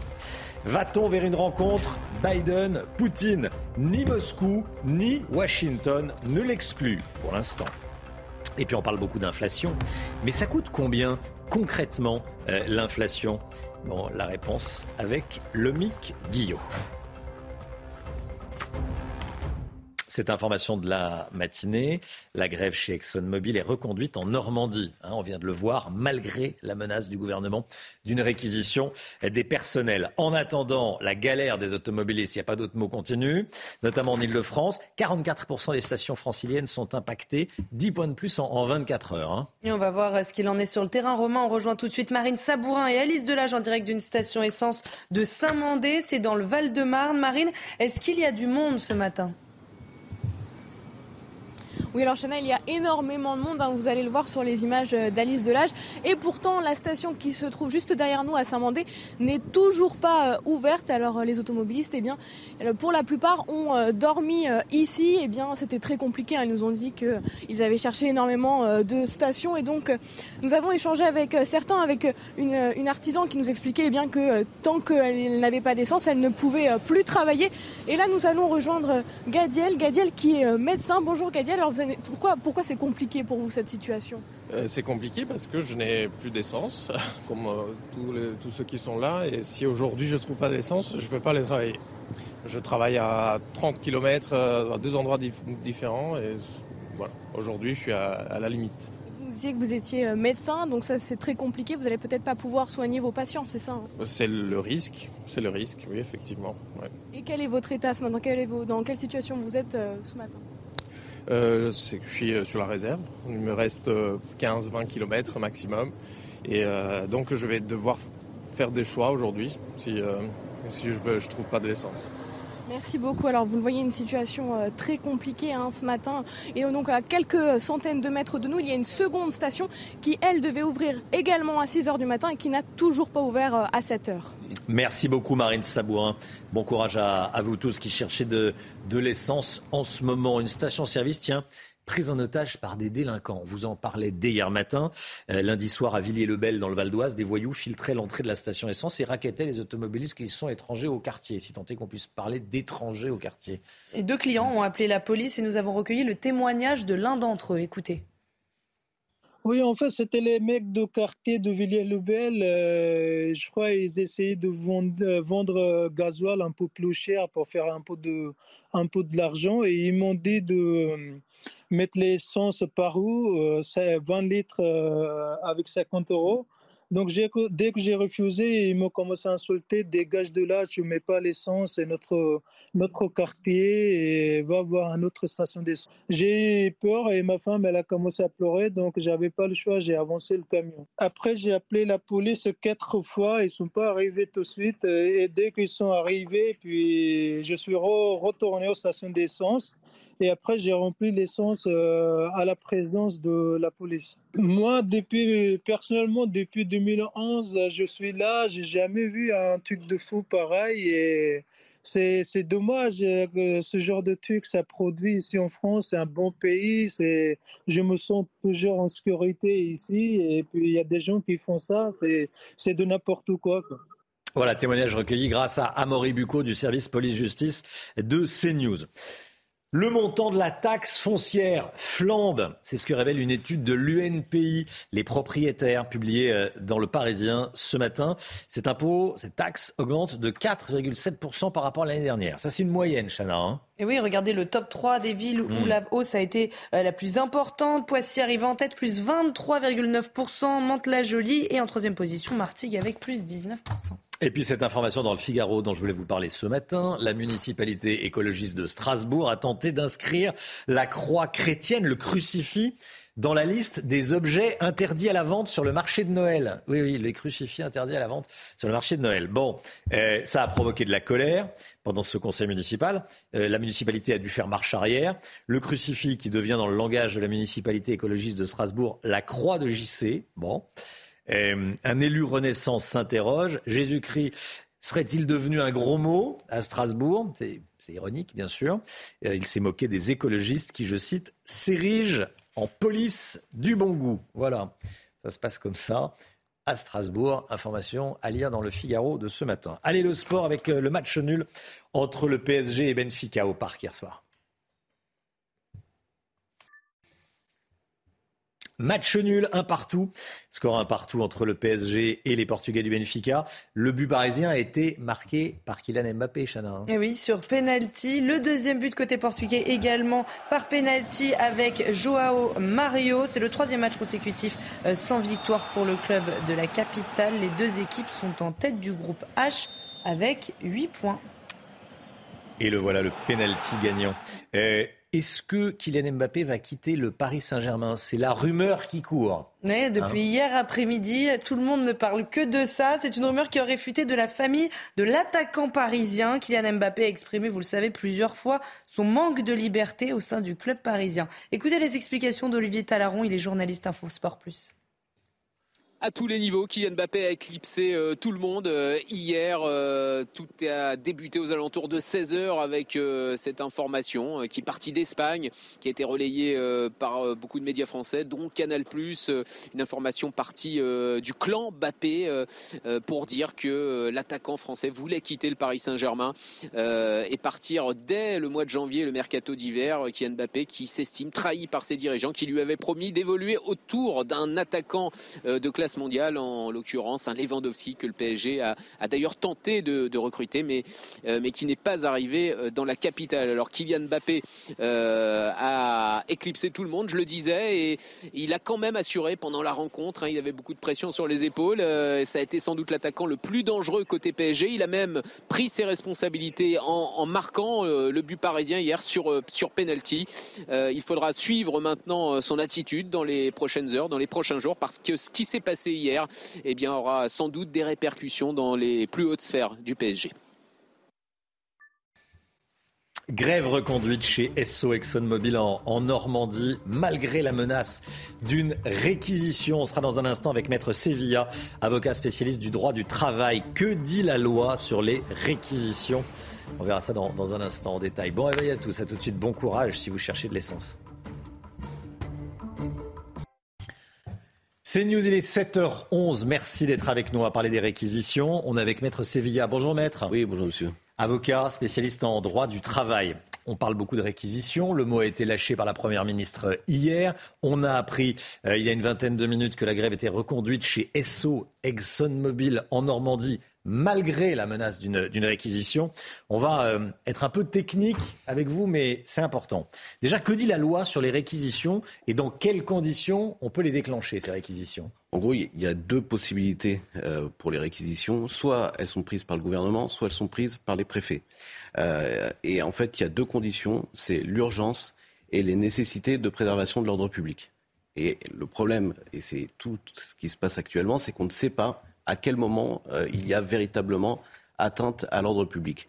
Euh, il y a toute une jurisprudence du Conseil d'État qui nous dit soit on intervient euh, trop vite et dans ces cas-là, l'arrêté de réquisition est annulé, euh, soit on intervient trop tard et là, l'ordre public est atteint. Euh, et aujourd'hui, on est dans cette situation où on sent que le gouvernement vacille un peu. Est-ce qu'il y va, est-ce qu'il y va pas? Quand on voit ces files d'attente là, euh, qui, qui débordent sur les autoroutes, sur les, les, les voies, que ce soit en, en, en Ile-de-France ou dans les ou dans les grandes villes, il y a atteinte à l'ordre public ou pas? Bah, Aujourd'hui, euh, en fait, euh, on peut considérer a priori euh, qu'il y a un risque maintenant avéré d'atteindre l'ordre public, parce qu'en Mhm. gros, l'ordre public, c'est la préservation de la tranquillité, de la salubrité et de la sécurité publique. On, on a déjà des mouvements euh, de, de panique euh, qui ont été constatés dans certains lieux. On a cette fameuse, euh, euh, cette, ce fameux incident qui est intervenu dans une station-service euh, récemment. Voilà, exactement. Oui, ce matin avec carrément des Avec des méthodes mafieuses, hein, avec des- des- ont des arrivent et oui. Donc là, typiquement, on a, oui. on a des cas d'atteinte à la sécurité publique, mais on a aussi des risques de rupture d'approvisionnement euh, qui peuvent être euh, problématiques, notamment de nature alimentaire. On commence à en parler en région parisienne. Hmm. Euh, et enfin, on a surtout un risque que tout ce qui est véhicule de secours de première nécessité ne puisse plus circuler du fait de la rupture. Mais ce qu'il faut bien comprendre, Hmm. c'est que si il y a arrêté de réquisition, de toute façon, ce ne sera que pour faire intervenir partiellement certains salariés de façon à ce que justement le, service public puisse être maintenu. Mais ça ne concernera pas l'ensemble de la population. C'est-à-dire que aujourd'hui, le chef d'entreprise qui ne peut pas aller jusqu'à son lieu de travail, chef d'entreprise ou salarié, parce que sa pompe à essence est vide, c'est pas parce que le, le gouvernement va prendre des arrêtés de réquisition que demain il pourra à nouveau faire son plein. Oui, oui, il faut que ça, faut que ça reparte, le temps que ça reparte. C'est surtout que les réquisitions vont servir à, à- à ce qu'il y ait de l'essence pour les véhicules de première nécessité. Ça ne sera pas pour l'intégralité de la population. Ça, c'est important. Que risquent ceux qui refusent? Ah On bah, est sur un dépôt, on est sur une raffinerie, euh, les salariés sont en grève, ils sont réquisitionnés, ils refusent. Ah bah s'il refuse, c'est un délit pénal. Lorsque vous êtes nommé par arrêté de réquisition préfectorale, vous avez carrément la gendarmerie ou les services de police qui, qui vous convoquent. Donc vous devez venir sur votre lieu de travail. C'est très simple, hein, c'est prévu par l'article 2215-1 du Code de, de, de, des collectivités territoriales. Vous avez euh, un risque de euh, six mois d'emprisonnement avec 10 000 euros d'amende. Donc on ne plaisante pas lorsqu'on est réquisitionné, il vaut mieux aller travailler. C'est vraiment pas une plaisanterie, oui. Euh, comment on informe un salarié qui est réquisitionné? C'est vraiment la, la, police qui ah, c'est, Oui, c'est vous êtes convoqué par la police et la gendarmerie parce que vous êtes nommé par arrêté préfectoral. Ça va faire un drôle d'effet ça fait un drôle d'effet. Hmm. Euh, et c'est d'ailleurs pour ça que ça ne peut passer que par la police et par la gendarmerie, parce que, euh, comme vous le savez, le droit de grève est un droit constitutionnellement euh, garanti, reconnu, protégé, et donc ça ne peut être qu'exceptionnel. Et donc, mmh. ça n'est en aucun cas l'employeur qui peut lui-même demander, réquisitionner son salarié pour aller sur son lieu de travail. Il y a un syndicaliste qui dit que c'est illégal la réquisition parce que c'est une grève et que ça s'assimile à, briser la grève. Ça revient à briser la grève. Eh bien, il faudra euh, les syndicalistes qui aujourd'hui euh, veulent attaquer euh, ces possibles arrêtés de réquisition qui vont tomber devront démontrer devant le tribunal administratif. Donc, ce sont des référés liberté que le droit de grève a été euh, manifestement atteint et que les deux conditions n'étaient pas réunies pour prendre ces arrêtés de, réquisition, c'est-à-dire l'urgence et la nécessité de maintien de l'ordre public. Peut-être que beaucoup de syndicalistes aujourd'hui encore considèrent que la, situation n'est pas suffisamment dégradée pour que de telles réquisitions puissent intervenir. Oui. en 2010, sous Nicolas Sarkozy, des salariés avaient tenté d'empêcher des salariés réquisitionnés d'accéder à la, raffinerie de, Grand Puy. C'est-à-dire que les salariés réquisitionnés voulaient aller travailler, bon, enfin en tout cas euh, euh, disaient qu'ils acceptaient, mais il y en avait d'autres. Bon, ils avaient été... Euh, attention, parce que quand, un salarié fait grève, il y a des limites aux actions qu'il peut mener. Et là, typiquement, ce seraient des actes illicites qui pourraient susciter des sanctions de la part de l'employeur qui peuvent aller jusqu'au licenciement pour faute grave. Donc, en aucun cas, un salarié ne peut empêcher euh, lorsqu'il est gréviste, un salaire réquisitionné d'aller sur, sur le site. D'ailleurs, le Conseil d'État s'est prononcé en 2010. Typiquement, euh, il a jugé qu'un arrêté de réquisition concernant euh, une raffinerie qui était gérée par Total était licite. Et c'est à mon avis sur la base de cette jurisprudence que le gouvernement aujourd'hui se pose la question de lancer ces arrêtés de réquisition. Maître Sevilla, merci maître, merci d'être venu ce matin sur le plateau de la matinale. bonne journée à vous, nous, nous éclairer, nous expliquer un peu comment tout ça fonctionne. 7h17, le point info, tout ce qu'il faut savoir dans l'actualité. Chanel Housteau. Est-ce qu'il y aura une rencontre entre Joe Biden et Vladimir Poutine le mois prochain à Bali en marge du sommet du G20? La Russie se dit ouverte à l'idée et Joe Biden ne ferme pas totalement la porte. Interrogé cette nuit par CNN sur une possible rencontre avec Vladimir Poutine, le président américain a répondu Ça dépend, affaire à suivre donc. Il n'y a pas suffisamment de données pour recommander les vaccins anti-Covid bivalents. C'est une information de l'OMS. Les quatre vaccins bivalents ciblent spécifiquement le variant Omicron et leur utilisation a été autorisée récemment pour une dose de rappel. L'OMS explique que ces vaccins offrent un avantage supplémentaire infime. En clair, il n'y a pas de grosse différence avec les autres vaccins. Et puis c'est officiel, la mission DART de la NASA est réussie. L'agence spatiale américaine a annoncé avoir réussi à dévier l'astéroïde Dimorphos de sa trajectoire. Un vaisseau de la NASA l'avait volontairement percuté le mois dernier. C'est une première mondiale et une grande avancée pour la défense planétaire. Merci Chana. La guerre en Ukraine, la France va renforcer sa présence militaire sur le flanc est de l'OTAN. On va envoyer des, moyens militaires sur le flanc est de, l'OTAN. On va voir ça en détail avec vous. Général Clermont, général déjà, expliquez-nous, qu'est-ce qu'on va envoyer exactement? Eh bien, on va essentiellement renforcer le dispositif qui est déjà actuellement en place euh, pratiquement quelques jours après euh, euh, l'invasion de l'Ukraine, qui est situé sur deux plots dans la frontière est de l'OTAN, la Roumanie et la Lituanie. Alors en Lituanie, on va mettre euh, des, rafales qui vont remplacer les Mirage 2000 et on va envoyer une compagnie euh, de, blindés légers équipés de Griffon, qui est un matériel très récent. Et en Roumanie, euh, on va renforcer le dispositif, on va voir des images de la carte. On va renforcer le dispositif avec des chars Leclerc, 12 chars Leclerc a priori, donc une, une capacité lourde d'intervention ou de protection en tout cas, et 12 euh, véhicules blindés de commandants d'infanterie, de commandants d'infanterie qui sont des véhicules qui seront accompagnés par des fantassins. Donc en gros, on va passer de 700 hommes à à peu près à 1500 hommes. La raison, c'est marquer la solidarité avec nos alliés en réaction, euh, pour ceux qui sont inquiets, en réaction à la espèce de frappe, hein, la, frappe de représailles de Vladimir Poutine. Euh, de manière à. cette décision ne, ne, signifie pas une montée aux tensions entre la Russie euh, et l'OTAN, puisqu'il n'y a, pas de, a pas de provocation euh, des deux côtés. Les, deux camps n'ont pas l'intention de se faire la guerre au jour d'aujourd'hui. toutes ces décisions seront annoncées officiellement, parce que là, on est une pré-annonce, ça a été annoncé par le ministre hier soir. Il n'y a pas eu de communication officielle. Et il y a une réunion des ministres de la Défense de l'OTAN demain qui vont avaliser tout ça et revoir la stratégie de l'OTAN dans la crise ukrainienne le président ukrainien, Volodymyr Zelensky, dit craindre une, escalade dans, dans, l'escalade. Est-ce que vous partagez ces craintes? On, assiste à une escalade dans l'escalade. Hein. Hein, c'est la montée aux extrêmes progressive. Hein. On l'a dit, les objectifs, les déclarations euh, euh, sur les combats, mais ça fait partie de cette euh, guerre assez classique finalement, dans laquelle chaque protagoniste est arc-bouté sur ses positions et pour lesquelles les conditions de négociation ne sont pas encore présente, en particulier dans la mesure où l'hiver arrive. Ils savent très bien que ça va geler les conflits, que ça va peut-être permettre à chacun de se refaire une santé. Merci mon général. L'inflation, combien ça nous coûte? Tiens, très concrètement, on voit ça avec l'homme et Guillaume tout de suite. L'inflation, combien ça nous coûte? Les Français que nous sommes constatent très concrètement les effets de l'inflation, notamment la hausse des prix de l'immobilier, euh, les hausses des prix de l'alimentation, de euh, hausse des prix des carburants, de l'énergie.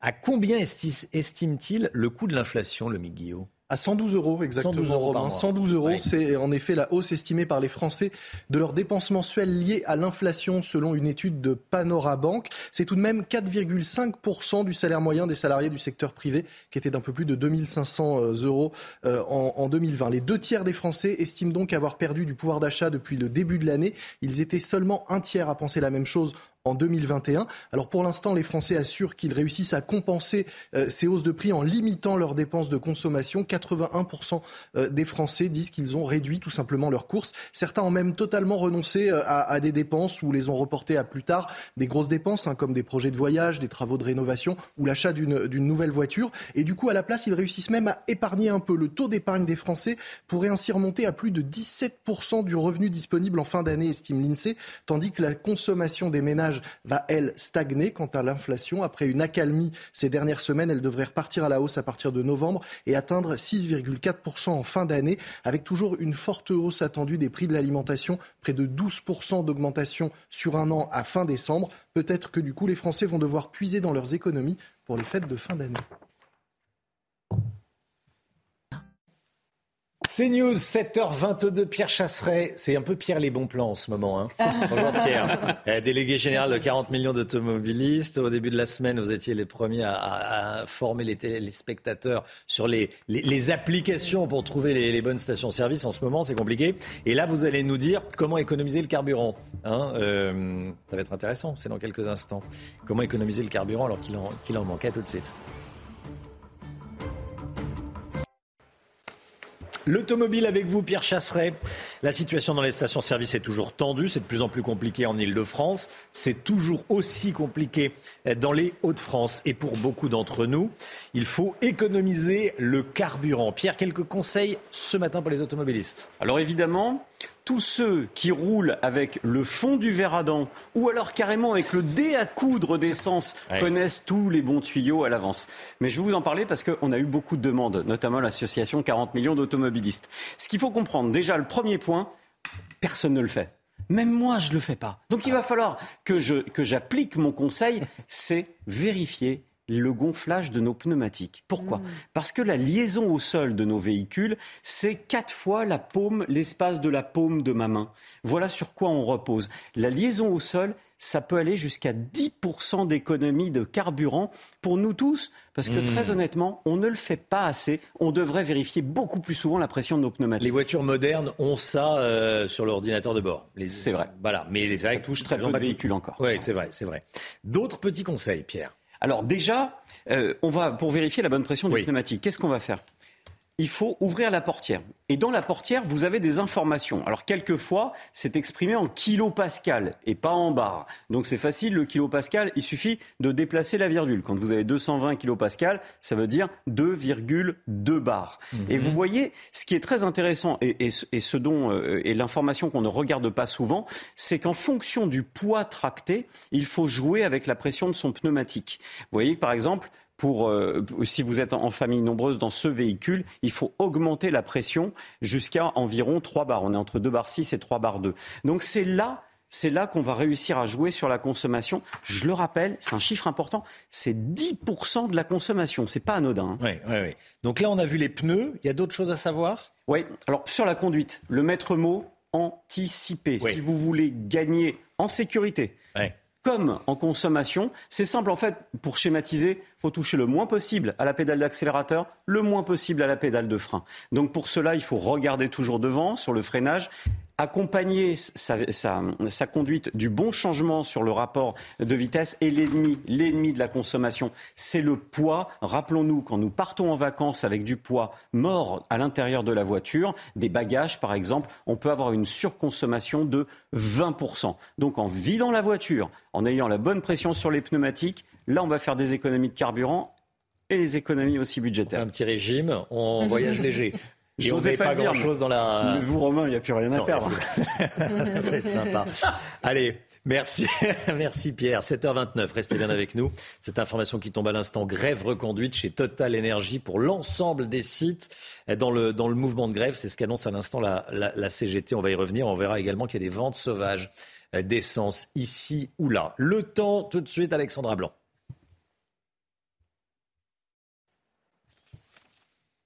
Et on part tout d'abord en Italie où le volcan Stromboli est entré en éruption. Alexandra Blanc. Regardez, c'est au nord euh, de la Sicile avec euh, des conditions météo euh, particulièrement.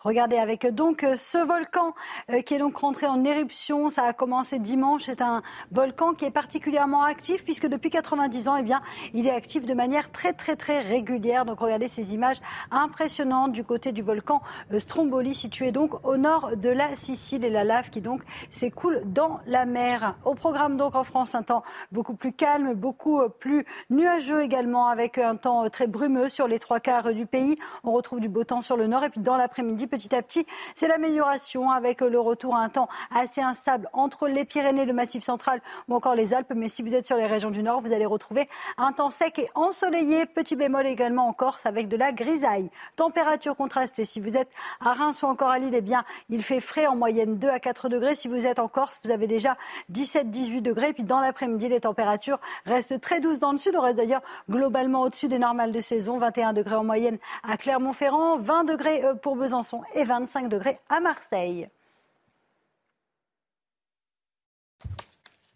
C'est News, il est 7h30. Merci d'être avec nous à la une ce matin. Des escrocs qui organisent des ventes sauvages d'essence. On est allé à Créteil pour vous montrer comment ça se passe. Dans les stations-service, les esprits s'échauffent parfois. Certains perdent leur sang-froid. On va suivre Sophia Dolé dans une station essence de Courbevoie. Tout de suite, Sophia. La mort d'Angela Lansbury, on se souviendra de son rôle star dans la série Arabesque, longtemps diffusée en France.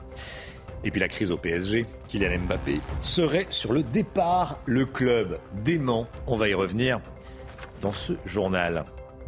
Certains profitent de la pénurie de carburant pour en vendre illégalement. De plus en plus de délinquants vendent de l'essence à la sauvette à des prix bien plus élevés que la moyenne nationale. Ça serait dommage de s'en priver. Dans le Val de, dans le Val de Marne, cinq hommes ont été placés en garde à vue dans la nuit de lundi à mardi, Chana. Hein. Ils proposaient de l'essence à 3,50 euros mmh. le litre. Romain, problème, nos équipes sont revenues le lendemain de leur interpellation et le trafic était euh, toujours là. Reportage de Jeanne Cancard et Fabrice Elsner avec le récit de Solène Boulan. Dans cette cité de Créteil, des jeunes ont mis en place une station essence clandestine. Tout au long de la journée, ils remplissent les réservoirs des habitants des communes alentours. Mais en début de soirée, les policiers procèdent à un contrôle. Certains tentent alors de s'enfuir.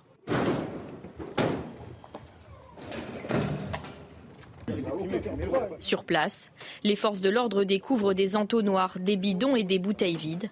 Il n'y a pas une goutte d'essence rien du tout. Mais aucune trace de carburant.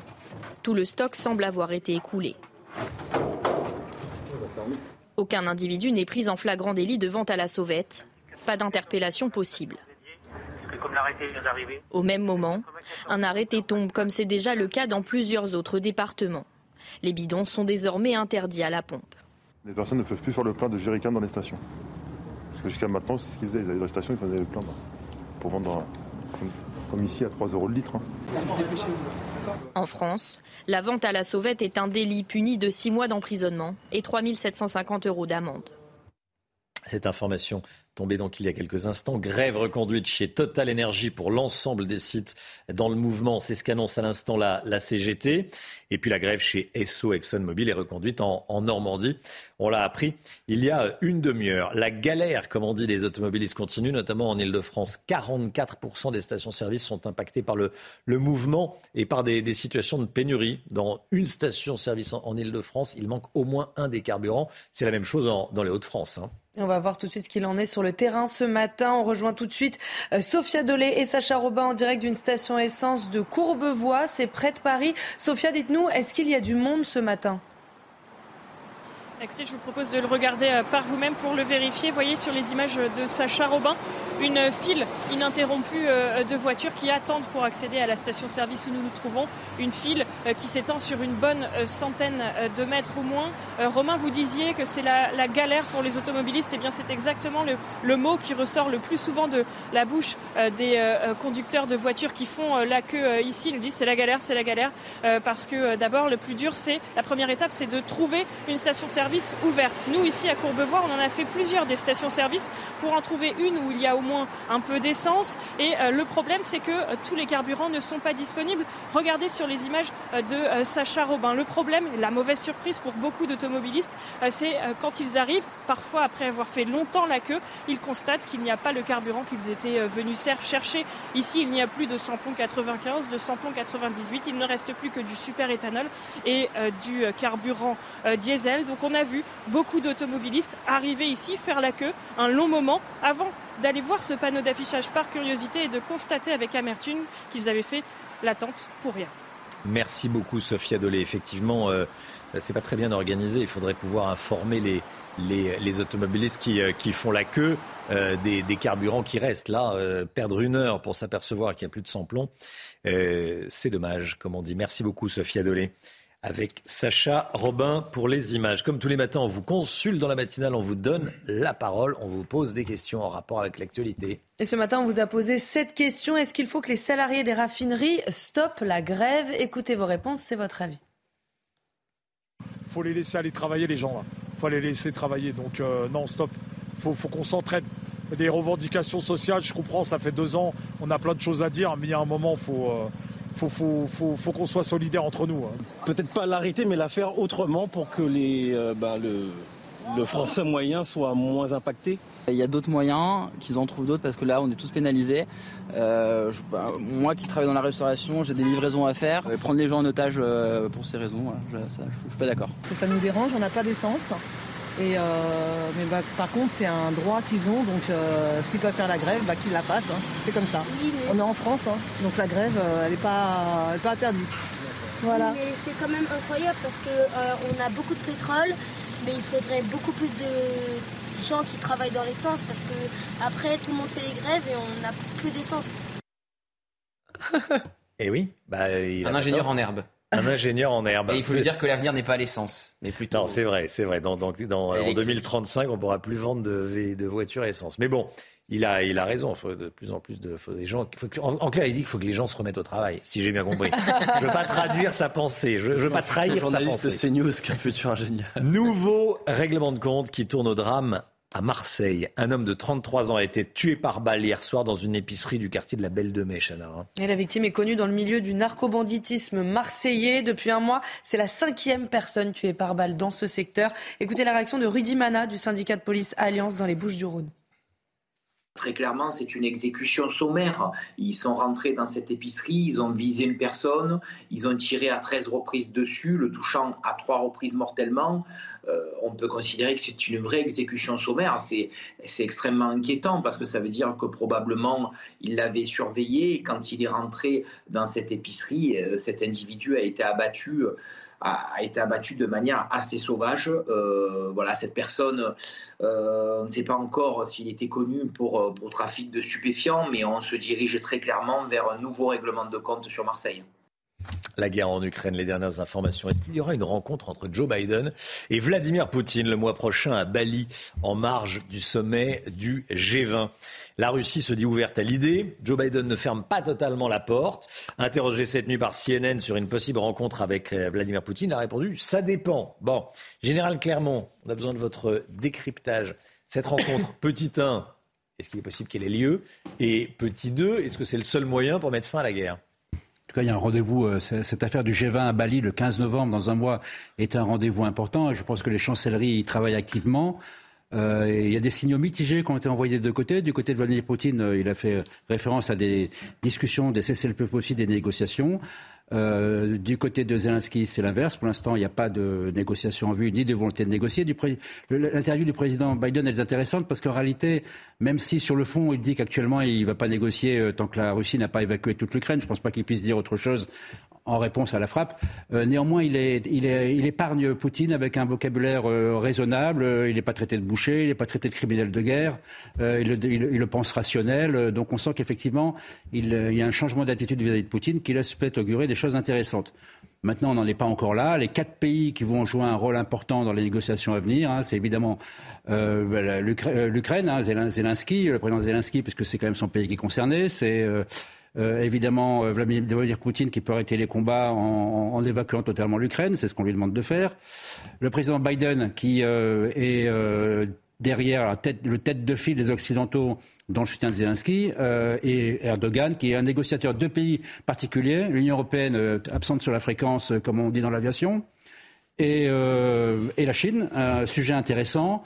il sera quand même très difficile à la Chine de participer à une négociation en tout cas directement, puisqu'elle a quand même des intérêts très importants avec, euh, avec la Russie. Elle a la même détestation de l'Occident que la Russie, ce qui permet de dire qu'en réalité, les États-Unis font également une guerre par procuration contre la Chine au travers de la guerre en Ukraine. Merci mon général. On va regarder ensemble la une de l'équipe à présent, le point de rupture. Voilà, Kylian Mbappé va-t-il quitter le Paris Saint-Germain? C'est la rumeur qui court, qui court depuis hier après-midi. Oui, rumeur que la famille de l'attaquant parisien aurait fait fuiter. Kylian Mbappé, je vous le rappelle, a exprimé plusieurs fois son manque de liberté au sein du club parisien.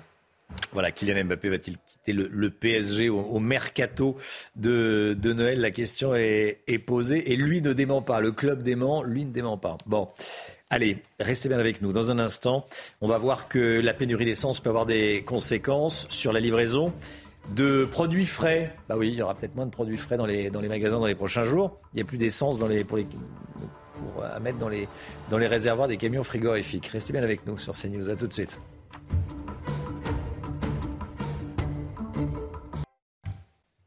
C'est News, il est 8h moins le quart. La pénurie de carburant pourrait avoir des conséquences sur la livraison des produits alimentaires, les produits alimentaires frais notamment. Les professionnels du transport frigorifique tirent la sonnette d'alarme. Mais le manque d'essence pourrait amener à une pénurie de denrées périssables dans la grande distribution. Voyez ce reportage signé Quentin Gribel et Charles Baget. Des fruits, des légumes, de la viande ou encore du fromage. Des produits dont les quantités pourraient diminuer dans les rayons des supermarchés ces prochaines semaines. Ça va être un problème pour les consommateurs, oui. C'est vital. C'est inquiétant. Pas pour les personnes qui habitent dans les grandes villes, parce que je pense qu'on aura toujours, euh, on pourra toujours trouver quelque chose, mais plus euh, pour ma famille qui habite en province. Si les, produits de première nécessité manquent, forcément, euh, notre vie en, en pâtit au quotidien. À cause de la pénurie de carburant, les transports frigorifiques peinent à assurer leur livraison et les répercussions touchent une large partie des Français. Si nos camions ne roulent pas, ils ne peuvent pas transporter les produits pour aller euh, approvisionner les, grandes surfaces, les supermarchés. Ils ne peuvent pas non plus euh, euh, transporter les produits pour alimenter les restaurants, les cantines, etc. Tout le monde est à risque. Et pour ces professionnels, le problème est double. Nos camions euh, roulent avec du diesel, hein, ça c'est le moteur du camion, et ils ont un deuxième carburant pour alimenter euh, nos groupes de production de froid. Donc le risque c'est de ne pas pouvoir rouler et de ne pas pouvoir produire du froid. Malgré la reconduction de la grève chez Total et Esso, la chaîne logistique du froid a tenu à rassurer. D'après l'association, aucune pénurie complète de produits ne devrait avoir lieu dans les grandes surfaces. Voilà, tout est impacté, hein, forcément, euh, et notamment le transport frigorifique. Il est 8h moins le quart. Bienvenue à tous. Bon courage si vous cherchez à faire le, plein. Bon courage si vous cherchez de l'essence. Tout de suite, c'est le point info. Chanel Housteau.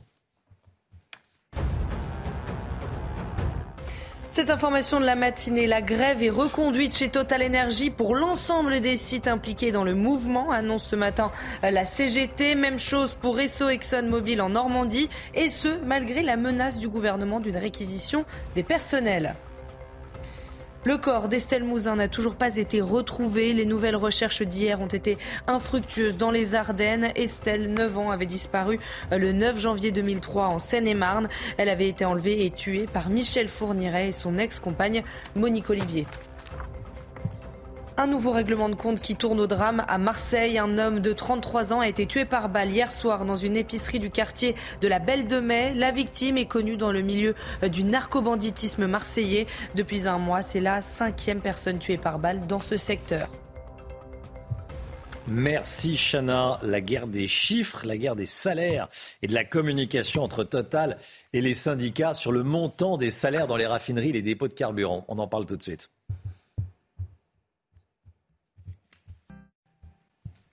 5 000 euros. Ce serait le salaire moyen d'un opérateur en raffinerie, selon la direction de, Total. Faux, assurent les syndicats qui parlent plutôt d'un salaire de 3 000 euros.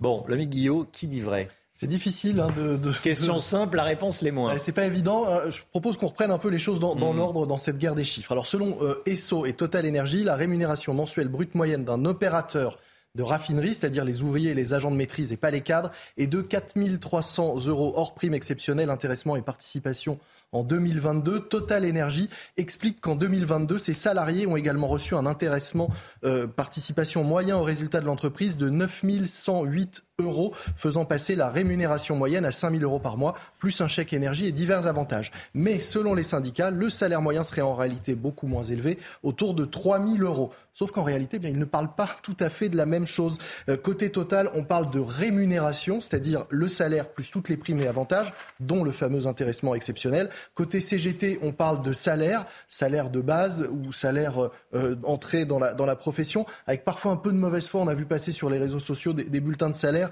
qui étaient soit tronqués, qui n'avaient pas l'ancienneté, ni les primes, ni les 13e mois, ou même des salaires nets quand Total parle en réalité euh, de brut. D'ailleurs, la CGT a pris acte dans un communiqué des chiffres communiqués par la direction, mais sans les contester.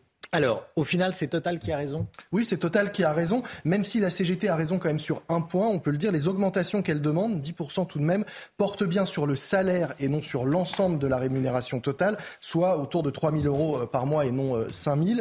Plus exactement, les grévistes réclament 7% euh, de hausse pour l'inflation et 3% pour le partage de la richesse. Et la CGT souhaite que cette hausse soit appliquée au 1er janvier et rétroactive sur toute l'année 2022.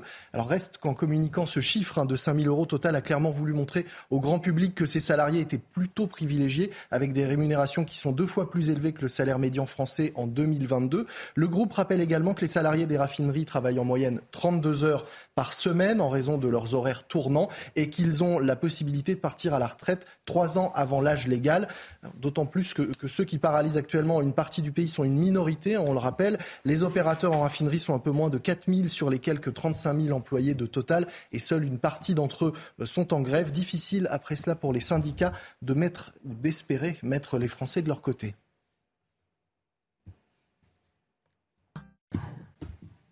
Merci d'être avec nous. Il est 8h10, pénurie d'essence. Elisabeth Borne annonce des, réquisitions. Est-ce que c'est la bonne solution? Pourquoi cette stratégie? On va voir ça avec Paul Sugy dans un instant. A tout de suite. La politique, Elisabeth Borne, la Première ministre, a annoncé des réquisitions pour résoudre, tenter de résoudre les problèmes de pénurie d'essence. Elle choisit donc l'épreuve de force. Paul Sugy est-ce que c'est la bonne décision, Paul? Bah oui, oui, oui, Romain, c'est la bonne décision. parce que d'une part, c'était la menace qui était brandie par le gouvernement. Donc à un moment, si on veut être crédible sur euh, une contestation sociale comme celle-ci, si on brandit une menace et que derrière euh, on n'est pas écouté, il faut, la, il faut aller jusqu'au bout et ensuite euh, décider dans les faits. Surtout que pour l'instant, la réquisition concerne surtout ESSO et ExxonMobil, EXO et pardon ExxonMobil, et de fait, la négociation salariale avait déjà eu lieu. Donc on, on, se retrouve face à un conflit social à l'intérieur même du conflit, parce qu'en réalité, ce sont à l'intérieur l'intérieur même des centrales syndicales certaines organisations qui euh, choisissent la solution jusqu'au boutiste. et quand elles n'ont pas participé à l'accord, elles disent bon bah tant, pis, on continue la grève. Donc Elisabeth Borne cette fois-ci affiche la fermeté. Elle a raison de le faire. D'abord parce que c'est un conflit qui en fait ne concerne que une frange finalement. On l'a vu avec le MIC assez privilégiée des salariés français. De toute façon, il y a une pression sur les salaires. C'est-à-dire que dans un contexte d'inflation galopante, c'est normal. Tous les syndicats de toutes les entreprises françaises avec des représentations syndicales demandent des augmentations. Euh, celles réclamées par euh, les salariés des raffineries sont euh, immenses. Ils vont bien au-delà du, montant de l'inflation. Donc c'est assez difficilement compréhensible pour les Français, si vous voulez, que au nom de ces demandes qui sont quasiment délirantes, eh bien, on puisse réquisitionner tout un pays finalement en, empêchant les gens de travailler. Surtout qu'en plus de ça, la pression qui est faite justement par ces salariés qui bloquent les raffineries va concerner demain directement le monde du travail puisque ça empêche finalement un certain nombre de métiers fondamentaux pour que l'économie du pays tourne et bien de, fonctionner. Donc Elisabeth Borne n'avait pas d'autre choix en réalité et surtout quand on a le vent dans le dos, c'est-à-dire quand on a l'opinion euh, publique qui nous soutient sur un conflit comme celui-ci, euh, il ne faut pas hésiter. Surtout que demain ça va être pire pour elle, ça va tanguer plus sévèrement. Alors pour vous Paul, c'est en quelque sorte un, premier test pour la Première ministre. Hein. Absolument. En fait on attendait euh, tous les conflits sociaux imaginables sauf celui-ci, c'est-à-dire qu'on voit finalement ressortir un bras de fer entre les syndicats et une direction dans un domaine qu'on avait presque oublié. Et euh, on, a ici, si vous voulez, une préfiguration, par contre, de conflits beaucoup plus prévisibles euh, que vont être en particulier euh, les fronts sur la question de la vie chère, ça c'est ce qui arrive ce week-end, et puis surtout sur les retraites dans les mois qui viennent. Donc si Elisabeth Borne, veut être crédible et tenir cette position réformiste en disant nous allons aller jusqu'au bout des promesses faites par le président de la République, elle est obligée, à fortiori, d'afficher la fermeté la plus extrême contre ce conflit syndical sorti de nulle part. Surtout qu'en plus, il y a quand même un choix qui a été fait, qui est discutable, de la France insoumise, de soutenir sans concession le conflit, alors même que les Français ont quand même un petit peu de mal à s'y repérer. Donc là, c'est le moment où il faut descendre dans l'arène, puisque euh, le, finalement le principal adversaire euh, du gouvernement peut être, peut être pris à la faute. Et d'autre part, une dernière euh, chose, Romain, il faut bien comprendre aussi que ce qui se joue sous nos yeux n'est qu'en réalité aussi une réplique de la secousse à l'intérieur même des centrales syndicales entre la percée écologiste, en particulier au sein de la CGT, c'est très très net. C'est la guerre pour la succession de Philippe Martinez qui est en jeu. Percé écologiste aussi contre le vieux monde syndical et que finalement ce conflit-là ne concerne que. Et donc Elisabeth Borne cette fois-ci s'affiche fermement du côté des Français pourvu qu'elle tienne et pourvu que euh, parce que je vois ce matin que Total euh, annonce aussi une reconduction de, ces conflits et pourvu qu'elle tienne jusqu'au bout. Merci Paul Sugy, 8h15, soyez là. Laurence Ferrari recevra Nadine Morano ce matin, l'instant musique tout de suite. Instant musique ce matin, on écoute les Dutron, père et fils, Jacques et Thomas. Ils vont sortir un, album début novembre. S'appellera tout simplement Dutron et Dutron. Bon, on dirait Dupont et Dupont, c'est Dutron et Dutron. Et là, on écoute, ils reprennent le, le cactus. Dans leur cœur, il y a des cactus.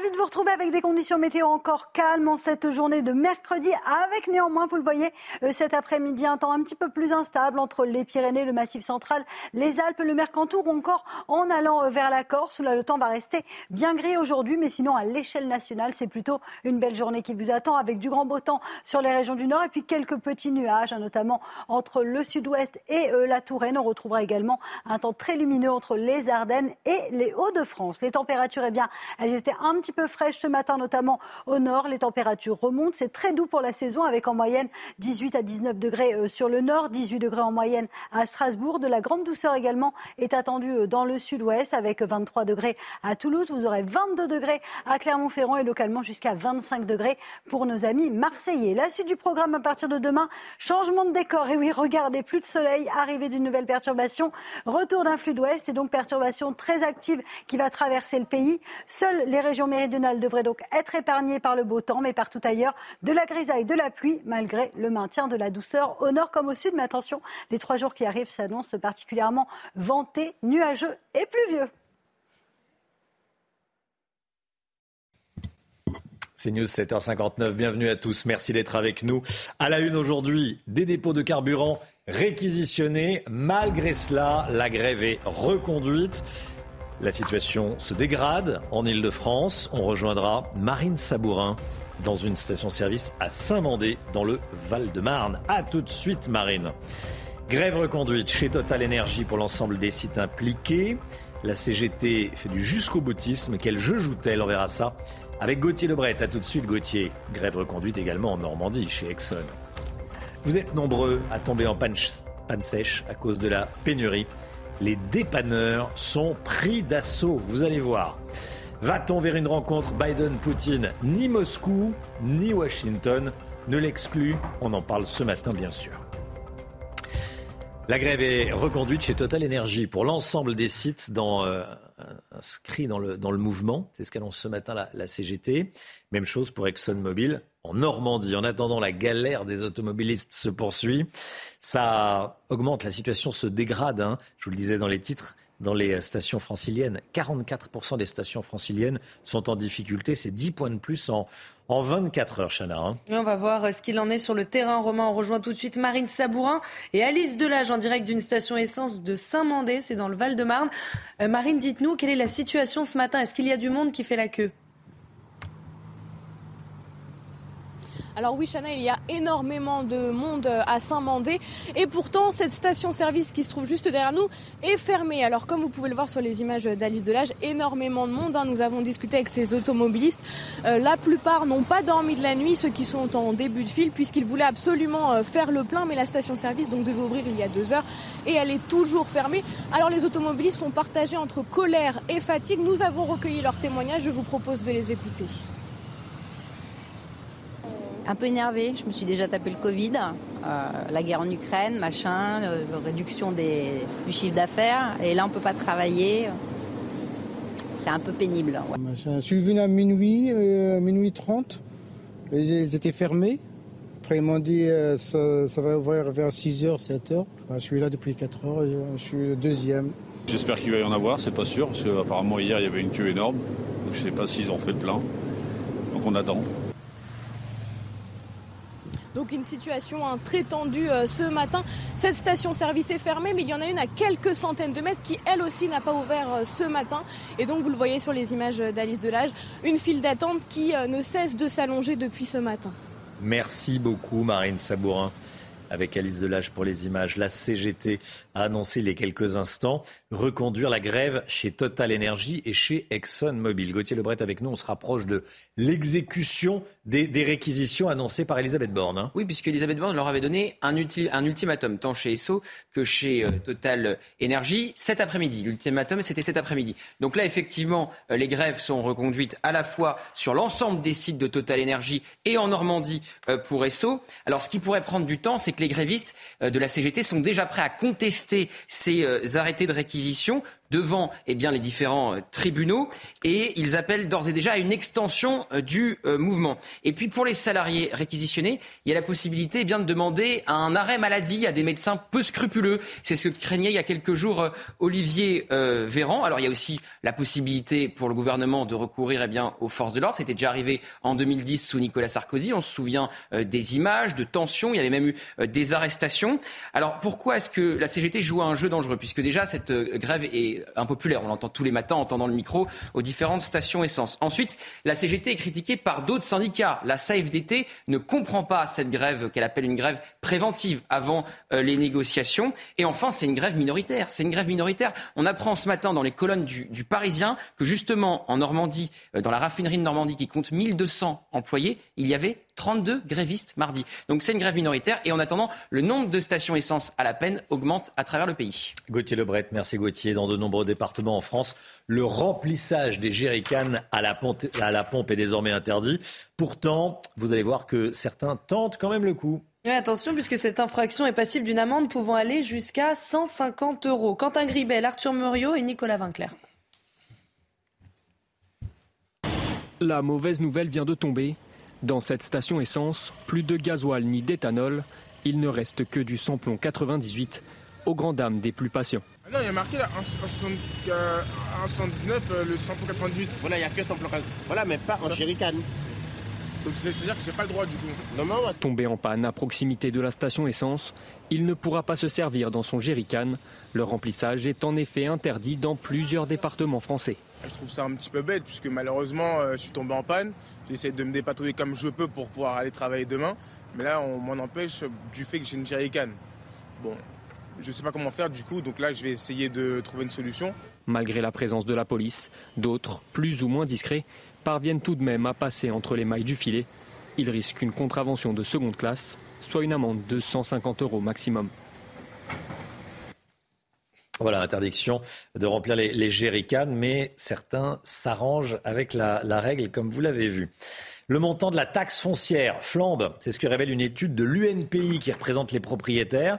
En moyenne, la taxe foncière a augmenté de 4,7% cette année par rapport à l'année dernière. Et on va regarder le top 3 des villes avec la plus forte hausse. En tête arrive Poissy, plus 23,9%, Mantes-la-Jolie et troisième Martigues avec plus 19%.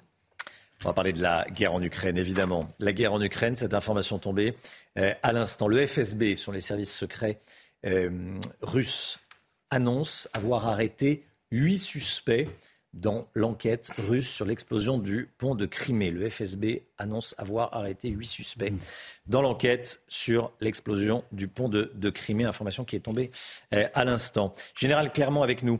La France va renforcer sa présence militaire sur le flanc est de l'OTAN. Général, qu'est-ce qu'on va envoyer exactement? Alors on va à peu près doubler le dispositif. Euh, à la fois dans le domaine aérien et dans le domaine euh, terrestre. Donc on va s'appuyer sur euh, trois pays au lieu de deux pays actuellement, l'Estonie, la Lituanie et la Roumanie. Le point central étant quand même la Roumanie, dans lequel on va déployer en renfort des chars Leclerc lourds et des véhicules blindés de compagnie d'infanterie. Donc c'est un, élément important qui pour renforcer ces dispositifs, dans lequel la France est nation cadre avec les Pays-Bas et, la Belgique. Et au nord, euh, les, Mirage 2000 qui auparavant étaient en Estonie, qui assuraient les missions de police du ciel euh, pour les Pays-Baltes, vont être remplacés par des Rafales qui seront cette fois-ci en Lituanie. Et par contre, en Estonie, il y avait déjà une unité de l'armée terre qui, elle, va être renforcée, montée au niveau d'une compagnie d'infanterie légère avec des véhicules Griffon blindés légers qui sont le dernier véhicule qui ont été livrés à l'armée de terre. La raison, c'est la raison, c'est c'est la solidarité et la détermination. Hein, euh, ça ne se fait pas dans la précipitation. Euh, ça va se faire dans quelques semaines. Euh, je ne pense pas qu'il y ait d'inquiétude particulière à avoir dans ce renforcement. ceux qui sont inquiets sont les pays qui sont à proximité des combats. Ça, on ne peut pas le reprocher. mais les relations entre l'OTAN et les forces russes dans la zone, il n'y a pas de provocation particulière. demain, il y a une réunion importante de l'OTAN avec la réunion des ministres de la Défense qui vont aborder ce sujet et parler de la situation en Ukraine. Euh, en tout cas, la France euh, montre sa détermination à protéger ses alliés. Général Clermont, avec nous ce matin. Merci mon général. Tiens, cette information dans le Figaro dont je voulais vous parler ce matin. La municipalité euh, écologiste de Strasbourg a tenté d'inscrire le crucifix dans la liste des objets interdits à la vente sur le marché de Noël de Strasbourg. Ça a provoqué de la colère lors du conseil municipal. Ils ont dû faire marche arrière. Le crucifix qui devient dans le langage de la municipalité la croix de JC. Bon, un élu Renaissance s'interroge. Jésus-Christ serait-il devenu un, gros mot? Euh, Il est ironique, bien sûr. Il se moque des écologistes qui s'érigent en police du bon goût. Paul Sugy, un commentaire Non mais c'est plus que du bon goût, c'est une exception extrêmement critiquable de la laïcité qui voudrait bannir le religieux, y compris dans les fêtes qui quand même sont d'essence fondamentalement religieuse. On parle de la fête de Noël et du marché de Noël. C'est assez incompréhensible, surtout que euh, les écologistes pour le coup sont quand même euh, un tout petit peu plus en délicatesse sur d'autres questions de laïcité euh, qui concernent malheureusement autre chose que le crucifix. Comme Bah non, mais comme la question du voile, on avait vu comme Éric Piolle avait voulu imposer dans sa ville à Grenoble, si vous voulez, euh, l'évolution des règlements de piscine sur le Burkini par exemple. Et il y avait absolument aucun écologiste qui voyait de problème. Et par contre, le problème serait la présence de crucifix sur un marché Noël, qui est quand même une fête chrétienne dans laquelle on voudrait vendre des objets d'art chrétiens. C'est quand même et étonnant. pas depuis hier. Chrétienne et pas depuis hier, depuis plusieurs siècles évidemment. Merci et à Paul. La municipalité avait renoncé au financement d'une mosquée Miligorus au dernier moment, donc on s'en souvient aussi. Est-ce que Kylian Mbappé va quitter le Paris Saint-Germain? Tiens, c'est une rumeur qui court depuis hier après-midi. Visiblement, c'est parti euh, de la famille de Kylian Mbappé. La direction du club du Paris Saint-Germain euh, dément, mais la question reste en suspens. Kylian Mbappé qui a marqué euh, un but hier soir. C'était le but parisien face au Benfica en Ligue des Champions. Ça s'est soldé par un but partout. C'était sur un penalty marqué par euh, Kylian Mbappé. 8h09, restez bien avec nous, Nadine Morano, invité de Laurence Ferrari dans un instant. À tout de suite.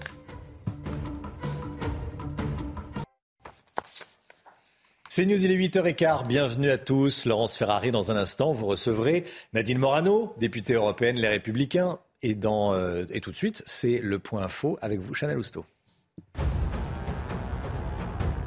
Cette information de la matinée, la grève est reconduite chez Total Energy pour l'ensemble des sites impliqués dans le mouvement, annonce ce matin la CGT. Même chose pour Esso ExxonMobil en Normandie et ce, malgré la menace du gouvernement d'une réquisition des personnels. Est-ce qu'il y aura une rencontre entre Joe Biden et Vladimir Poutine le mois prochain à Bali en marge du sommet du G20 La Russie se dit ouverte à l'idée et Joe Biden ne ferme pas totalement la porte. Interrogé cette nuit par CNN sur une possible rencontre avec Vladimir Poutine, le président américain a répondu ⁇ ça dépend ⁇ Affaire à suivre donc.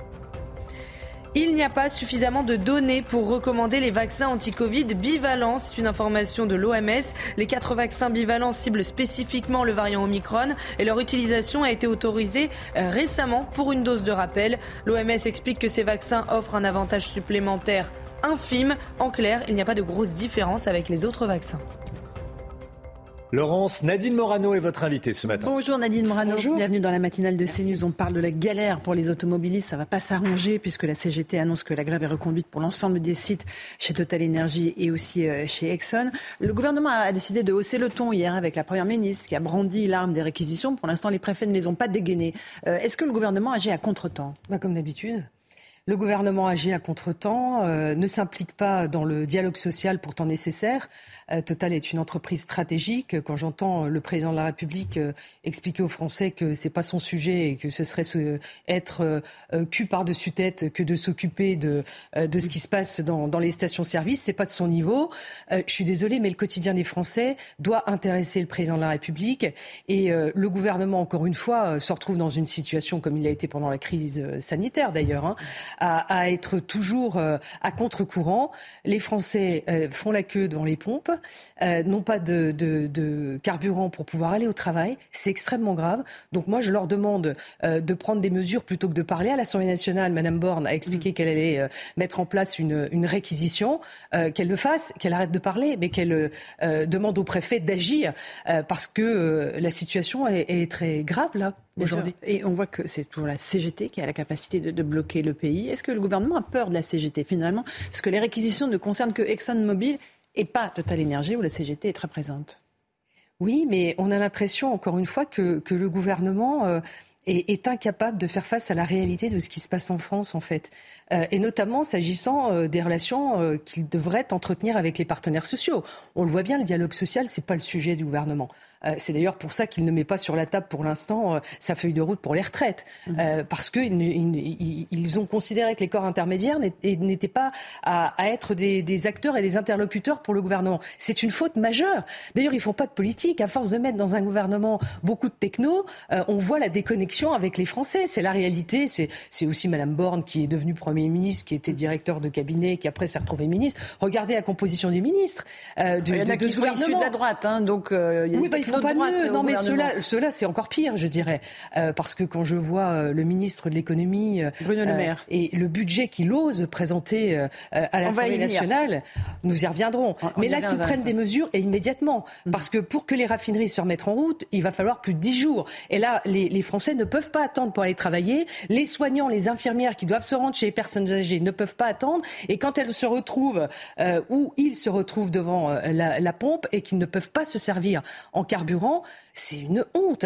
Euh, le premier devoir de l'État, c'est d'assurer euh, la bonne circulation euh, des habitants. Enfin, vous, tapez sur le gouvernement, ce qui est normal, vous êtes dans votre rôle d'opposante. Il y a aussi la question de la CGT. Là, par exemple, sur la Normandie et Port-Jérôme, la grève est reconduite.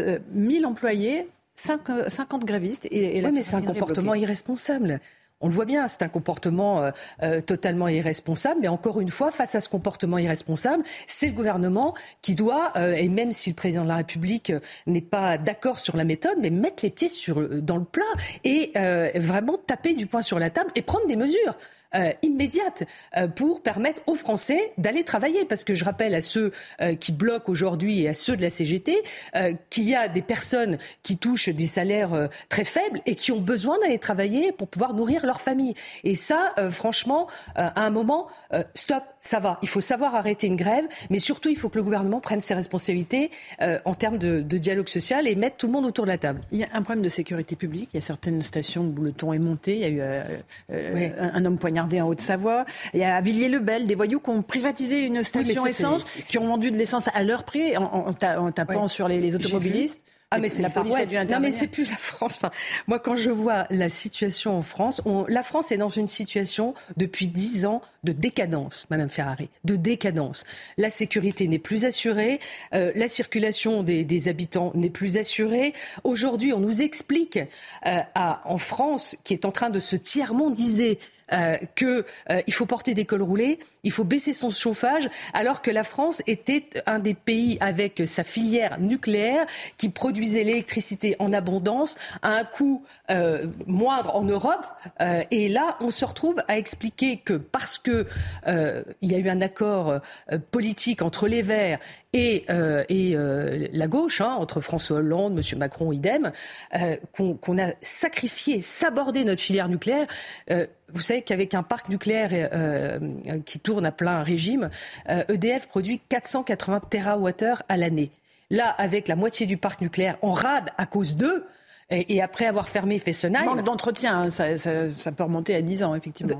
Manque d'entretien parce que leur objectif était de, de, fermer petit à petit la filière nucléaire. Et donc, on voit bien que d'avoir euh, de ne pas avoir assuré l'entretien de nos, centrales nucléaires, d'avoir fermé Fessenheim, euh, on se retrouve dans une situation où on n'est plus en mesure de répondre aux besoins d'électricité des Français. Ce gouvernement est coupable coupable. Si aujourd'hui on ne peut pas répondre à la demande des Français, c'est de la faute de François Hollande, Emmanuel Macron et Bruno Le Maire compris, qui devraient avoir honte après avoir servi le gouvernement dans lequel nous étions, après avoir euh, mis en place Flamanville, après avoir euh, initié le programme Astrid justement sur la filière nucléaire, sur l'innovation dans la filière nucléaire, d'avoir contribué en étant dans ce gouvernement à saborder notre filière nucléaire. S'il se montre aujourd'hui en col roulé, j'espère que la glace se brise quand il se regarde dans le le miroir. C'est honteux de dire aux Français euh, il va falloir baisser votre chauffage. Et le directeur d'RTE,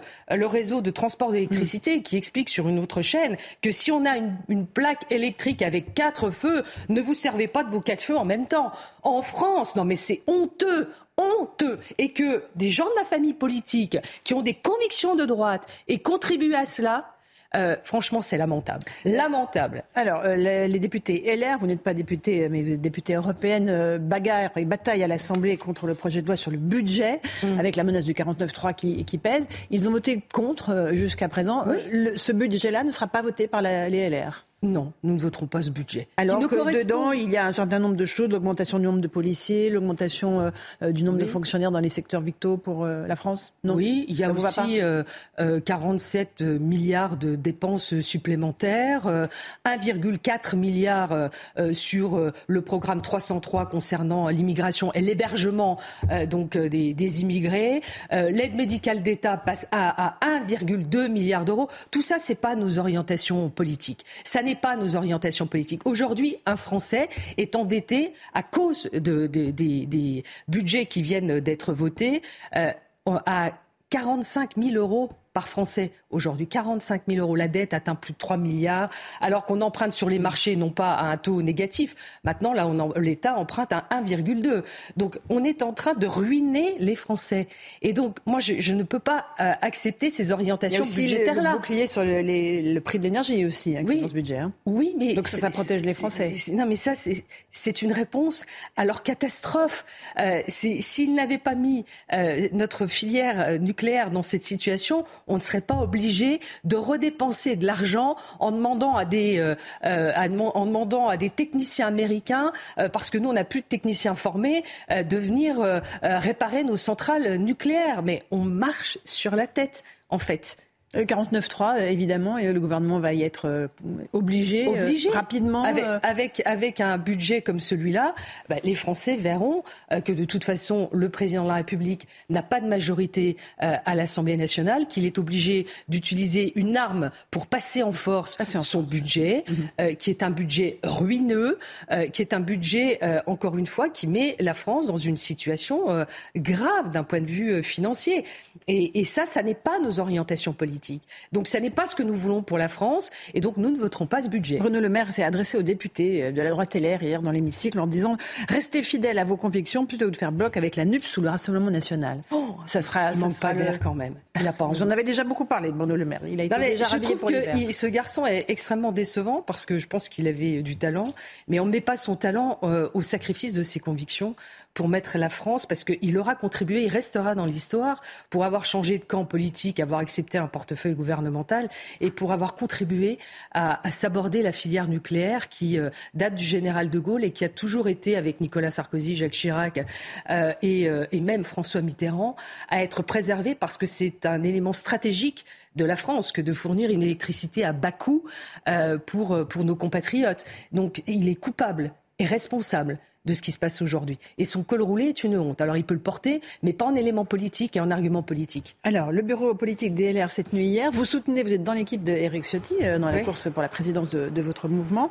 Euh, pourtant, lors de la primaire, vous ne l'avez pas soutenu, vous étiez dans le camp de Michel Barnier. Expliquez-moi pourquoi vous avez changé. Ben, je considère, et je considère toujours, que Michel Barnier aurait été le meilleur candidat pour gagner cette euh, élection présidentielle et que nous ne serions pas dans cette situation aujourd'hui. maintenant, nous sommes dans une autre étape. Et d'ailleurs, moi, je n'ai pas voté au deuxième tour de, cette primaire mhm. pour Valérie Pécresse. Je n'ai pas souhaité rejoindre ce mouvement. Vous avez voté pour Eric euh, Ciotti? J'ai voté pour Eric Ciotti. Mhm. Et surtout, je n'ai pas voulu rejoindre ce mouvement euh, qui était de, se mettre dans une posture tout sauf Ciotti. vous avez voté pour elle au premier tour de la présidentielle ah bah oui, parce qu'après elle a été, elle a été euh, désignée comme notre, notre, candidate. Mais dans notre processus de désignation du candidat, j'ai refusé euh, cette manœuvre qui consistait à faire un tout sauf Ciotti, euh, qui nous a amené après à 4,78.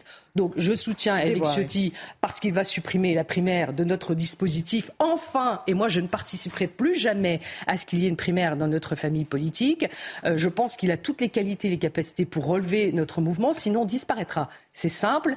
Euh, si nous ne nous relevons pas, euh, ce parti politique est mort.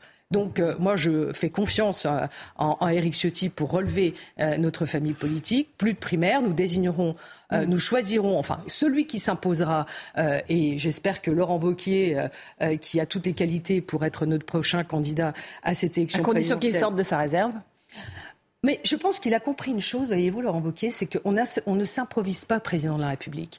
Et ceux qui pensent qu'on peut, six mois avant, décréter qu'on peut être candidat à l'élection présidentielle se trompent. Nicolas Sarkozy, lorsqu'il a décidé d'être candidat à l'élection présidentielle, ça a été un long cheminement. et en, ayant occupé beaucoup de, mm. responsabilités locales, nationales, pour devenir président de la République. Et ça a été une campagne euh, qui a duré plusieurs années. Euh, euh, justement, Nicolas Sarkozy, vous en voulez beaucoup à Bruno Retailleau, qui n'a pas ménagé ses critiques à l'égard de l'ancien président de la République. Notre passé est un passif, a-t-il dit. Quand on a été un chef, on n'abandonne pas ses troupes, il ne digère pas le non-soutien à Valérie Pécresse lors de la primaire. Qu'est-ce que vous lui dites à Bruno Retailleau? Bah, Je dis à Bruno, euh, avec l'amitié que je lui porte, que je trouve euh, assez euh, malhonnête intellectuellement les critiques qu'il émet sur le bilan de Nicolas Sarkozy, dont le Premier ministre s'appelait François Fillon et dont Bruno Retailleau était d'un des, fidèles des fidèles et, et, avec qui il a fait campagne. Ça veut donc dire que le Premier ministre de la France qui a mis en œuvre cette politique aurait raté la politique euh, euh, menée par Nicolas Sarkozy, euh, François Fillon et la majorité parlementaire. Non, la France n'était pas du tout dans cette situation aujourd'hui. La France a été bien gouvernée, bien gérée. Et si sa seule stratégie de campagne, c'est de dire à l'ancien président de la République, vous pouvez partir, alors qu'il a fondé les Républicains, je trouve ça profondément honteux. Et si sa seule vision politique, c'est de regarder dans le rétroviseur avec un miroir déformant, euh, je trouve ça euh, assez pathétique. Donc si on veut remonter la droite, il faudra qu'on le fasse ensemble. Donc euh, je, je, dis que euh, ces critiques-là et cet inventaire, mm. vous savez, le premier qui a fait son inventaire, c'est Nicolas Sarkozy lui-même. Et, et, lui, quand il perd une élection, euh, il va jamais euh, chercher un bouc émissaire à sa défaite. Il l'assume personnellement. Alors c'est pas euh, de sa responsabilité. Si Valérie Pécresse a fait 4,78, je pense que la campagne n'a pas été à la hauteur. Et puis par ailleurs, j'en ai un peu marre d'entendre dire que Nicolas Sarkozy n'a pas soutenu Valérie Pécresse. Je pense qu'au départ, Valérie Pécresse n'a pas, euh, euh, tellement voulu le soutien de Nicolas Sarkozy. Donc il va pas falloir Refaire l'histoire. Refaire l'histoire à, l'envers. Un, mot de la... Même si après elle est venue euh, demander son soutien. Absolument. un, mot de l'Iran. Vous soutenez activement la, révolte des femmes en, Iran. Mm.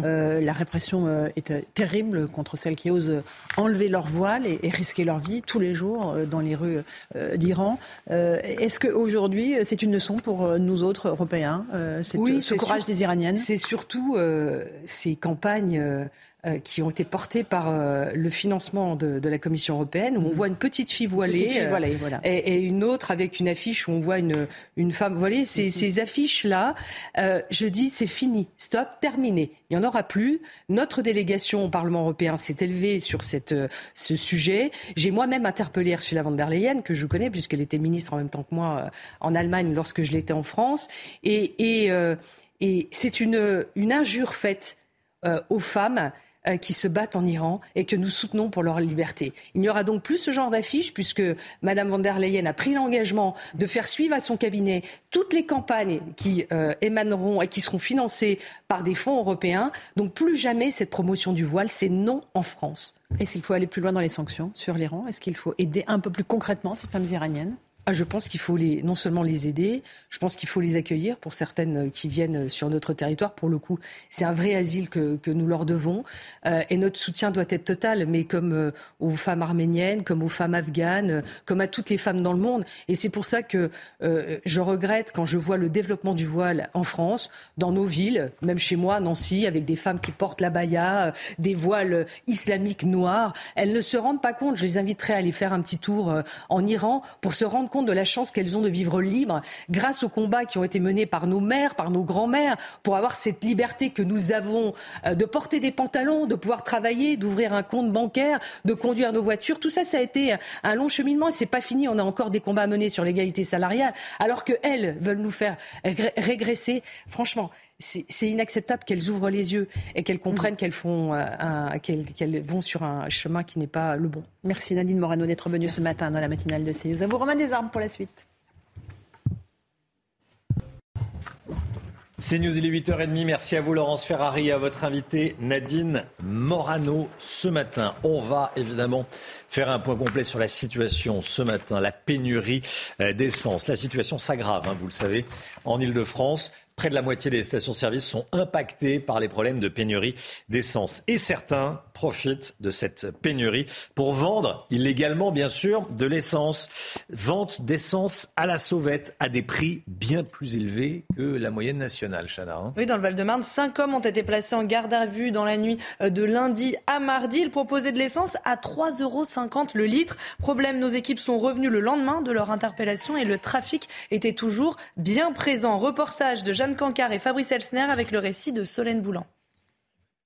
Dans cette cité de Créteil, des jeunes ont mis en place une station essence clandestine. Tout au long de la journée, ils remplissent les réservoirs des habitants des communes alentours. Mais en début de soirée, les policiers procèdent à un contrôle. Certains tentent alors de s'enfuir.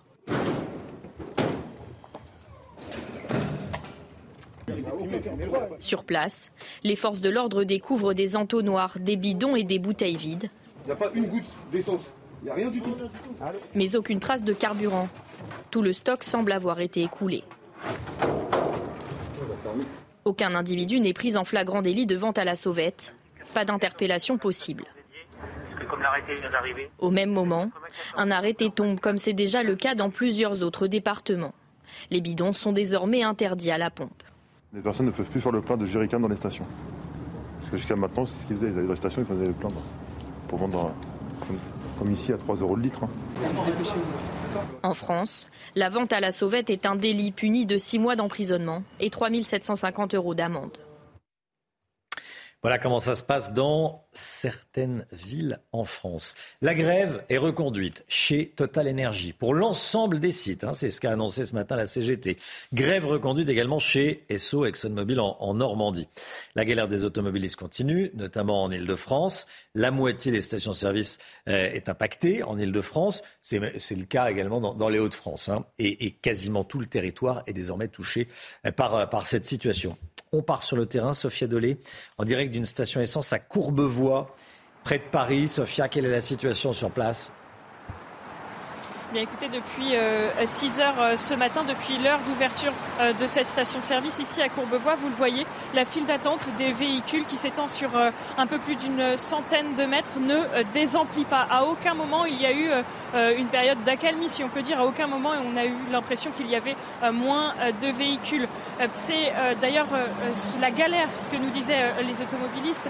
Ici, c'est le maître mot qui revient. Ensuite, une fois qu'ils sont dans la file d'attente, eh bien certains automobilistes ont eu une très mauvaise euh, surprise. Certains, après avoir attendu euh, près d'une heure, se sont rendus compte euh, que sur le tableau d'affichage, il n'y avait plus tous les carburants disponibles. Vous le voyez sur les images de Sacha Robin, plus de 100 plomb 95, plus de 100 plomb 98. Ici, seulement du gazole et du super éthanol sont disponibles. C'est ce pourquoi attendent donc les véhicules qui sont arrivés jusqu'ici. Vous le voyez, donc c'est la galère tout d'abord pour trouver une station-service encore ouverte ici en Ile-de-France et ensuite c'est la galère pour trouver le bon carburant pour son véhicule. Sophia Dolé, merci beaucoup. Bon courage à vous si vous attendez, euh, si vous cherchez une station-service où il y a de l'essence. Euh, merci beaucoup, Sophia. Avec Sacha Robin. Pierre Chasseret avec nous. Euh, comment faire pour économiser du, carburant? Quand on a la chance d'avoir un peu d'essence dans son, dans son réservoir, comment faire pour l'économiser? Bon, alors déjà, euh, bon, ça paraît des évidences, mais il faut le rappeler, la pression des pneumatiques. Il faut savoir qu'on ne le fait pas suffisamment souvent. On le sait tous, on ne le fait pas. C'est le moment. On peut économiser jusqu'à 10% de carburant en remettant la juste pression dans nos pneumatiques. Et il faut penser que c'est vraiment là-dessus qu'on va faire le plus gros gain. Et aussi, surtout, ce qu'on appelle les poids morts dans le véhicule. Les sièges auto qu'on va transporter alors qu'on n'a pas les enfants et qu'on les aura que ce week-end, ou alors le coffre qui est plein de choses et qui prennent du poids. Tout cela vient impacter directement la consommation du véhicule. Comptez en gros une dizaine de pourcents aussi lorsqu'à l'intérieur vous avez du poids mort. Et le troisième, c'est le maître mot. Anticiper sa conduite.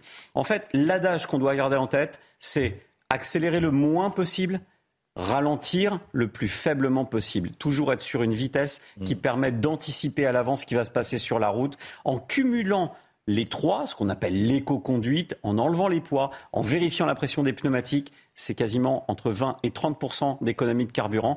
Et en ce moment, ça compte énormément. Effectivement, merci Pierre. La grève à la raffinerie ExxonMobil de Port-Jérôme en Seine-Maritime a été reconduite. Le vote euh, s'est fait à, l'unanimité par une cinquantaine de salariés grévistes à, à main levée. Et on va écouter Renaud Prévost, coordinateur force ouvrière du groupe ExxonMobil. Pour lui, le réquisitionnement pourrait les mener au tribunal. Écoutez. Bah, on va attendre d'avoir déjà la réquisition parce qu'il y a beaucoup de spéculations au niveau. Euh, on entend tout, plein de choses. On a déjà des réquisitions de base qui sont faites depuis euh, plusieurs jours par la préfecture. Voilà, on a, un nombre d'effectifs requis pour assurer la sécurité des installations. Maintenant, on va attendre simplement de voir euh, ce qui va être mis sur la table maintenant par la sous-préfecture. Et tous les matins, on vous consulte, on vous donne la parole dans la, dans la matinale. On vous pose des questions sur, sur l'actualité. Ce matin, une question sur la autour de la question de la pénurie d'essence. Hein. Oui, est-ce qu'il faut que les salariés des raffineries stoppent la grève? Écoutez vos réponses, c'est votre avis. Il faut les laisser aller travailler, les gens là. Il faut les laisser travailler. Donc euh, non, stop. Il faut, faut qu'on s'entraide. Les revendications sociales, je comprends, ça fait deux ans, on a plein de choses à dire, mais il y a un moment, il faut... Euh, faut, faut, qu'on soit solidaires entre nous. Hein. Peut-être pas l'arrêter, mais la faire autrement pour que les, euh, bah, le, français moyen soit moins impacté. Il y a d'autres moyens, qu'ils en trouvent d'autres parce que là on est tous pénalisés. Euh, bah, moi qui travaille dans la restauration, j'ai des livraisons à faire. Prendre les gens en otage euh, pour ces raisons, je, ne suis pas d'accord. Ça nous dérange, on n'a pas d'essence? Et euh, mais bah, par contre, c'est un droit qu'ils ont, donc euh, s'ils peuvent faire la grève, bah, qu'ils la fassent. Hein. C'est comme ça. On est en France, hein. donc la grève, euh, elle n'est pas, pas interdite. Voilà. mais c'est quand même incroyable parce qu'on a beaucoup de pétrole, mais il faudrait beaucoup plus de gens qui travaillent dans l'essence parce que après tout le monde fait les grèves et on n'a plus d'essence. la mère est un peu dubitative. il en avait marre d'attendre. Oui, il, en avait marre Il en avait d'attendre. marre Il n'était pas vraiment de l'avis de sa mère. Non, ouais, ouais, ouais. Pas précisément. On l'a bien vu. Euh, série de clash à l'Assemblée nationale. Pendant les questions au gouvernement, le député Rassemblement national Alexandre Loubet a traité Bruno Le Maire de lâche. La ministre de l'économie lui a tout de suite demandé des excuses. Regardez. Monsieur le maire, ma question est simple. Quand cesserez-vous de trahir les intérêts de la France? Vous avez travaillé, il fut un temps, pour Dominique de Villepin, qui avait dénoncé la lâcheté de ceux qui refusent de défendre les intérêts de la France. Aujourd'hui, le lâche, c'est vous. J'ai l'honneur de demander des excuses solennelles au Rassemblement national pour avoir employé le terme de lâche à une personne qui a toujours fait preuve de courage dans son engagement politique depuis 20 ans, qu'il fait de la politique au service de la France et des Français. Grosse tension à l'Assemblée nationale ces dernières heures, Gauthier. C'est toutes les semaines maintenant les grosses tensions à l'Assemblée nationale à chaque question au gouvernement. Et c'est intéressant de noter que pour une fois, eh bien, c'est le RN qui est au cœur des clashs. Normalement, généralement, on a plutôt été habitué à voir la France insoumise, eh bien, au milieu de ces moments euh, de euh, tension. Mais c'était un festival hier à l'Assemblée. Yael Braun-Pivet, la présidente de l'Assemblée nationale, a distribué pas moins de trois euh, rappels à l'ordre. Après cette séquence, Marine Le Pen est allée voir les journalistes en expliquant eh bien, que si Bruno Le Maire n'était pas content, il fallait qu'il aille planter des fraises. Ensuite, il y a eu un échange Twitter entre la présidente du groupe RN à l'Assemblée et le ministre de l'économie, Bruno Le Maire, qui a redemandé des, excuses en disant qu'une ligne rouge avait été euh, franchie. Marine Le Pen qui lui a répondu avec l'affiche du film ridicule, jugeant donc les propos eh bien, du ministre ridicules. Alors le député du Rassemblement national qui a traité euh, Bruno Le Maire de lâche, Alexandre Loubet, écope d'un rappel au règlement avec inscription au procès verbal, dont il, donc il perd un quart de son indemnité. Comme Daniel Obono, député de la France Insoumise, la semaine dernière, qui avait eu aussi un échange vif avec la présidente de l'Assemblée, des sanctions, écoutez, plus sévère qu'un député de la majorité qui avait fait un salut nazi en plein hémicycle juste avant euh, l'été. Autre rappel à l'ordre pour euh, le Rassemblement national hier, lorsqu'un député du RN eh bien, dit à Papendiaï qu'il est euh, communautariste. Donc là, ça pose la, question eh bien, de la liberté d'expression, tout simplement. Et puis, El Pivel a été prise à son propre piège, puisque à force de distribuer des rappels au règlement comme des petits pains, elle a sanctionné une députée de la majorité qui avait dit que le Rassemblement national était xénophobe. Là, ça a énervé le parti de la majorité, Renaissance. Donc Yael Braun-Pivet a réussi à se mettre tous les députés à dos hier. C'est assez rare de les voir aussi unanimes. Merci Gauthier. La guerre en Ukraine à présent. Cette information que je vous donnais dans le journal de, de 8 heures, hein, le FSB, les services secrets russes, ont arrêté, dit avoir arrêté huit suspects dans l'enquête sur l'explosion du pont de Crimée samedi dernier. Cinq des suspects sont russes. Le FSB assure que cette attaque terroriste a été organisée par les services ukrainiens les explosifs utilisés auraient transité par la Bulgarie, la Géorgie et l'Arménie avant d'entrer en Russie. Est-ce qu'il y aura une rencontre entre Joe Biden et Vladimir Poutine le mois prochain à Bali, en marge du sommet du G20. La Russie se dit ouverte à l'idée et Joe Biden ne ferme pas totalement la porte. Interrogé cette nuit sur une possible rencontre avec Poutine, il a répondu ça dépend. Général Clermont, avec nous. Ça serait le, seul moyen de mettre fin à ce conflit, une rencontre, euh, j'allais dire, au sommet entre Vladimir Poutine et Joe Biden? Bien sûr, mais une, rencontre au sommet qui conclurait des négociations qui, elles, ne se dérouleraient pas forcément au sommet. Euh, donc on ne peut pas négocier au niveau du président des accords comme ça, il faut les préparer et la négociation finale se fait à ce dire que les négociations avancent. On ne sait pas si les négociations avancent. Ce qu'on sait, c'est que les deux camps sont très fermes sur ce sujet. L'interview du président Biden est plutôt modérée, puisqu'il épargne Vladimir Poutine. Il utilise un langage euh, plus modéré et plus d'apocalypse. Euh, il ne traite pas de boucher ni de criminels de guerre. Il reconnaît qu'il reste rationnel, ce qui lui permet de dire que s'il est rationnel, on n'utilise pas l'arme nucléaire. Donc qu'il y ait une volonté du côté des Américains, malgré tout, de maintenir l'objectif qu'il a rappelé, qui est d'ailleurs de chasser totalement euh, la Russie de l'Ukraine, on sent qu'il y a aussi une volonté de ne pas aller trop loin dans l'escalade pour pas que l'irréparable se produise. Donc euh, l'hiver arrive, euh, la, conférence de Bali arrive et c'est un élément important. Dernier point, absence sur la fréquence, comme disent les aviateurs de l'Union européenne, dont la voix a du mal à se faire entendre. Et question intéressante sur le rôle que pourrait jouer la Chine, rôle quand même très compliqué parce que la Chine est vraiment un partenaire très étroit de la Russie. Merci beaucoup, mon jeune. Comment on dit Absence sur la fréquence Absence sur la fréquence. Fréquence radio. quand vous pas d'image, pas de son, il n'y a personne. Quand vous checkez tous les avions euh, avant de partir en mission. L'Union européenne est, est, au minimum discrète. Discrète, on va dire ça comme ça. On va dire ça comme ça. Mbappé, tiens, euh, il veut quitter le Paris Saint-Germain. C'est en tout cas ce que dit la, rumeur, rumeur que la famille de l'attaquant parisien semble avoir fait fuiter, Chana. Hein. Oui, information hmm. démentie par le club. Kylian Mbappé qui a marqué l'unique but du Paris Saint-Germain hier soir au Parc des Princes face au Benfica en Ligue des Champions. Score final, un partout. Allez, 9h moins le quart, c'est l'heure du point info, tout ce qu'il faut savoir dans l'actualité. Chana Lousteau.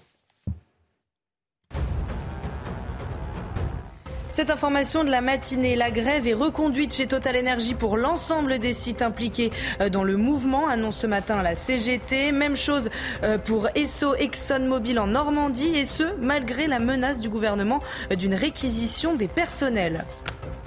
Le corps d'Estelle Mouzin n'a toujours pas été retrouvé. Les nouvelles recherches d'hier ont été infructueuses dans les Ardennes. Estelle, 9 ans, avait disparu le 9 janvier 2003 en Seine-et-Marne. Elle avait été enlevée et tuée par Michel Fourniret et son ex-compagne Monique Olivier.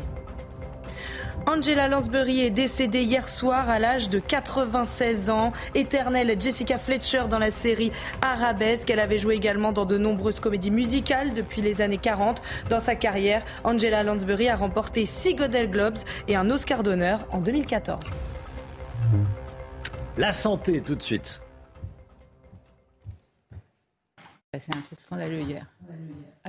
8h46 on se parlait avec euh, le docteur Brigitte Millot. C'est vrai qu'il y a des gens qui ont détourné un peu votre message hier. Euh, comment vous avez dit Un peu hmm. euh, on enlève le un peu, ils n'ont pas détourné. Totalement détourné. C'est une malhonnêteté intellectuelle incroyable, une manipulation. Vous avez parlé de la cocaïne hier.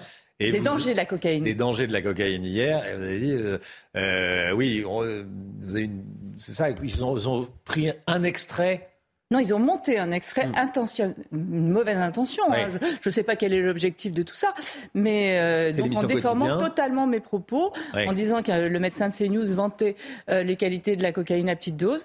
À aucun moment, hmm. je n'ai dit une chose pareille. Évidemment. J'ai juste passé cinq minutes à expliquer comment fonctionnait la, la cocaïne et quels étaient les dangers de la cocaïne. Et même en une prise, hmm. on peut avoir un décès, je l'ai dit aussi hier.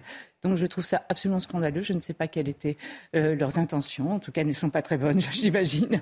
Et s'ils font ça pour... que c'était pour l'humour. Espérons qu'ils ne font ça que pour la santé, mais pas pour le reste des informations, qu'elles soient politiques ou la guerre en Ukraine ou autre chose. Pas pour nuire. Allez, on va parler des, des tendinites. Affection fréquente, le terme est connu. Euh, tendinite, vous allez nous expliquer à quoi ça correspond. Brigitte Pardon, je croyais qu'il y avait un. C'est à vous, Brigitte. c'est à vous. Donc les tendinites, euh, oui, tout le monde connaît un petit peu le, mot tendinite, mais ne sait pas réellement à quoi ça correspond, ni à quoi c'est dû, ni, surtout euh, que faire quand on souffre d'une tendinite, car ça fait très mal. On va rappeler ce qu'est un tendon. Euh, le tendon, c'est ce qui relie un muscle à un os. Comme on va le voir, là je vous donne l'exemple d'un tendon, hein, le tendon d'Achille, euh, que tout le monde connaît. Euh, regardez bien, il y a le muscle au-dessus, et c'est ce qui relie le muscle à l'os. Euh, c'est une, espèce de bande un peu fibreuse, faite essentiellement de fibres de collagène, et sa caractéristique, c'est surtout qu'il n'est pas bien vascularisé, bien irrigué. Le muscle est bien irrigué, bien vascularisé, l'os aussi, mais le tendon l'est très peu. Il est très innervé, mais très peu vascularisé. Donc il ne va pas pouvoir s'adapter aussi facilement qu'un tissu bien vascularisé et un tissu qui sait s'adapter aux efforts, euh, etc. Là, lui, il va pas pouvoir le faire. Donc quand il est trop sollicité, notamment euh, par, un, muscle, il, ça va tirer et ça peut abîmer les fibres qui sont à l'intérieur. Alors pendant longtemps, on, et on continue d'ailleurs à parler de tendinite. Tendinite, ça veut dire inflammation euh, du tendon. Une colite, c'est l'inflammation du côlon. Une otite, c'est une inflammation de l'oreille. It, normalement, c'est inflammation. Là, maintenant, on parle plutôt de tendinopathie, car il n'y a pas qu'une inflammation, il y a aussi une destruction des fibres à l'intérieur du tendon. Donc, on dit plutôt tendinopathie. Alors, ça peut arriver à tous les endroits où il y a les tendons. Je vous ai mis les principales localisations hein, de ces tendinites. Euh, il peut y en avoir au coude, le fameux tennis elbow. Alors quand c'est de ce côté, quand c'est devant, euh, c'est le tennis elbow. Quand c'est de l'autre côté, à l'intérieur de, du, bras, c'est le golf elbow. Donc euh, voilà, euh, ça peut être au niveau du biceps, de la hanche, de la rotule, du talon d'Achille, du coude ou de l'épaule. Et c'est vraiment très douloureux. C'est très douloureux sur le moment. Ça peut même aller jusqu'à des douleurs au repos. Et il y a une douleur vive quand vous touchez le tendon. Euh, je pense que vous n'en avez jamais eu parce que vous me regardez. Et sinon, vous auriez été. Euh, il y a jamais eu, effectivement. et je vous assure que ça fait très mal.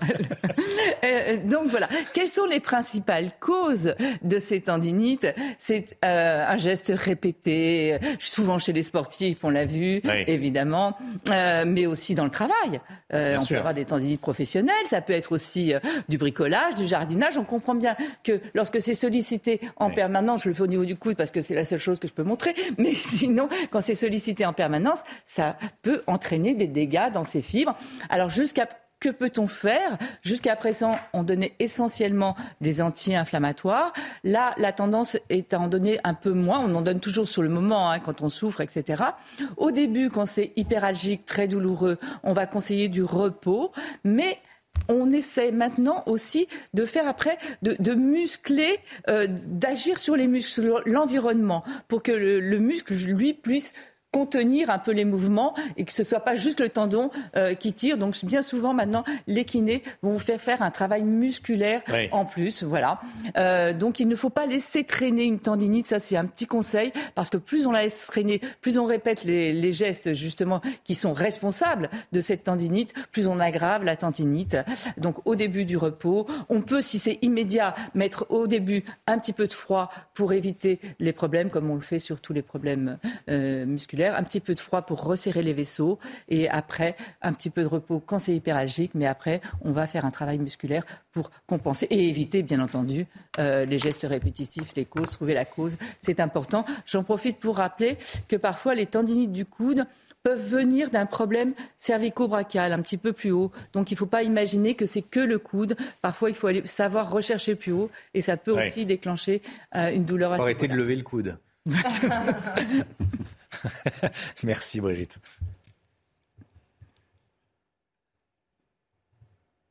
« 8h52, merci d'avoir démarré cette journée avec nous. On se retrouve demain matin, bien sûr, dans un instant. C'est l'heure des pros avec Pascal Pro et tous ses invités. Belle journée à vous sur CNews. À demain.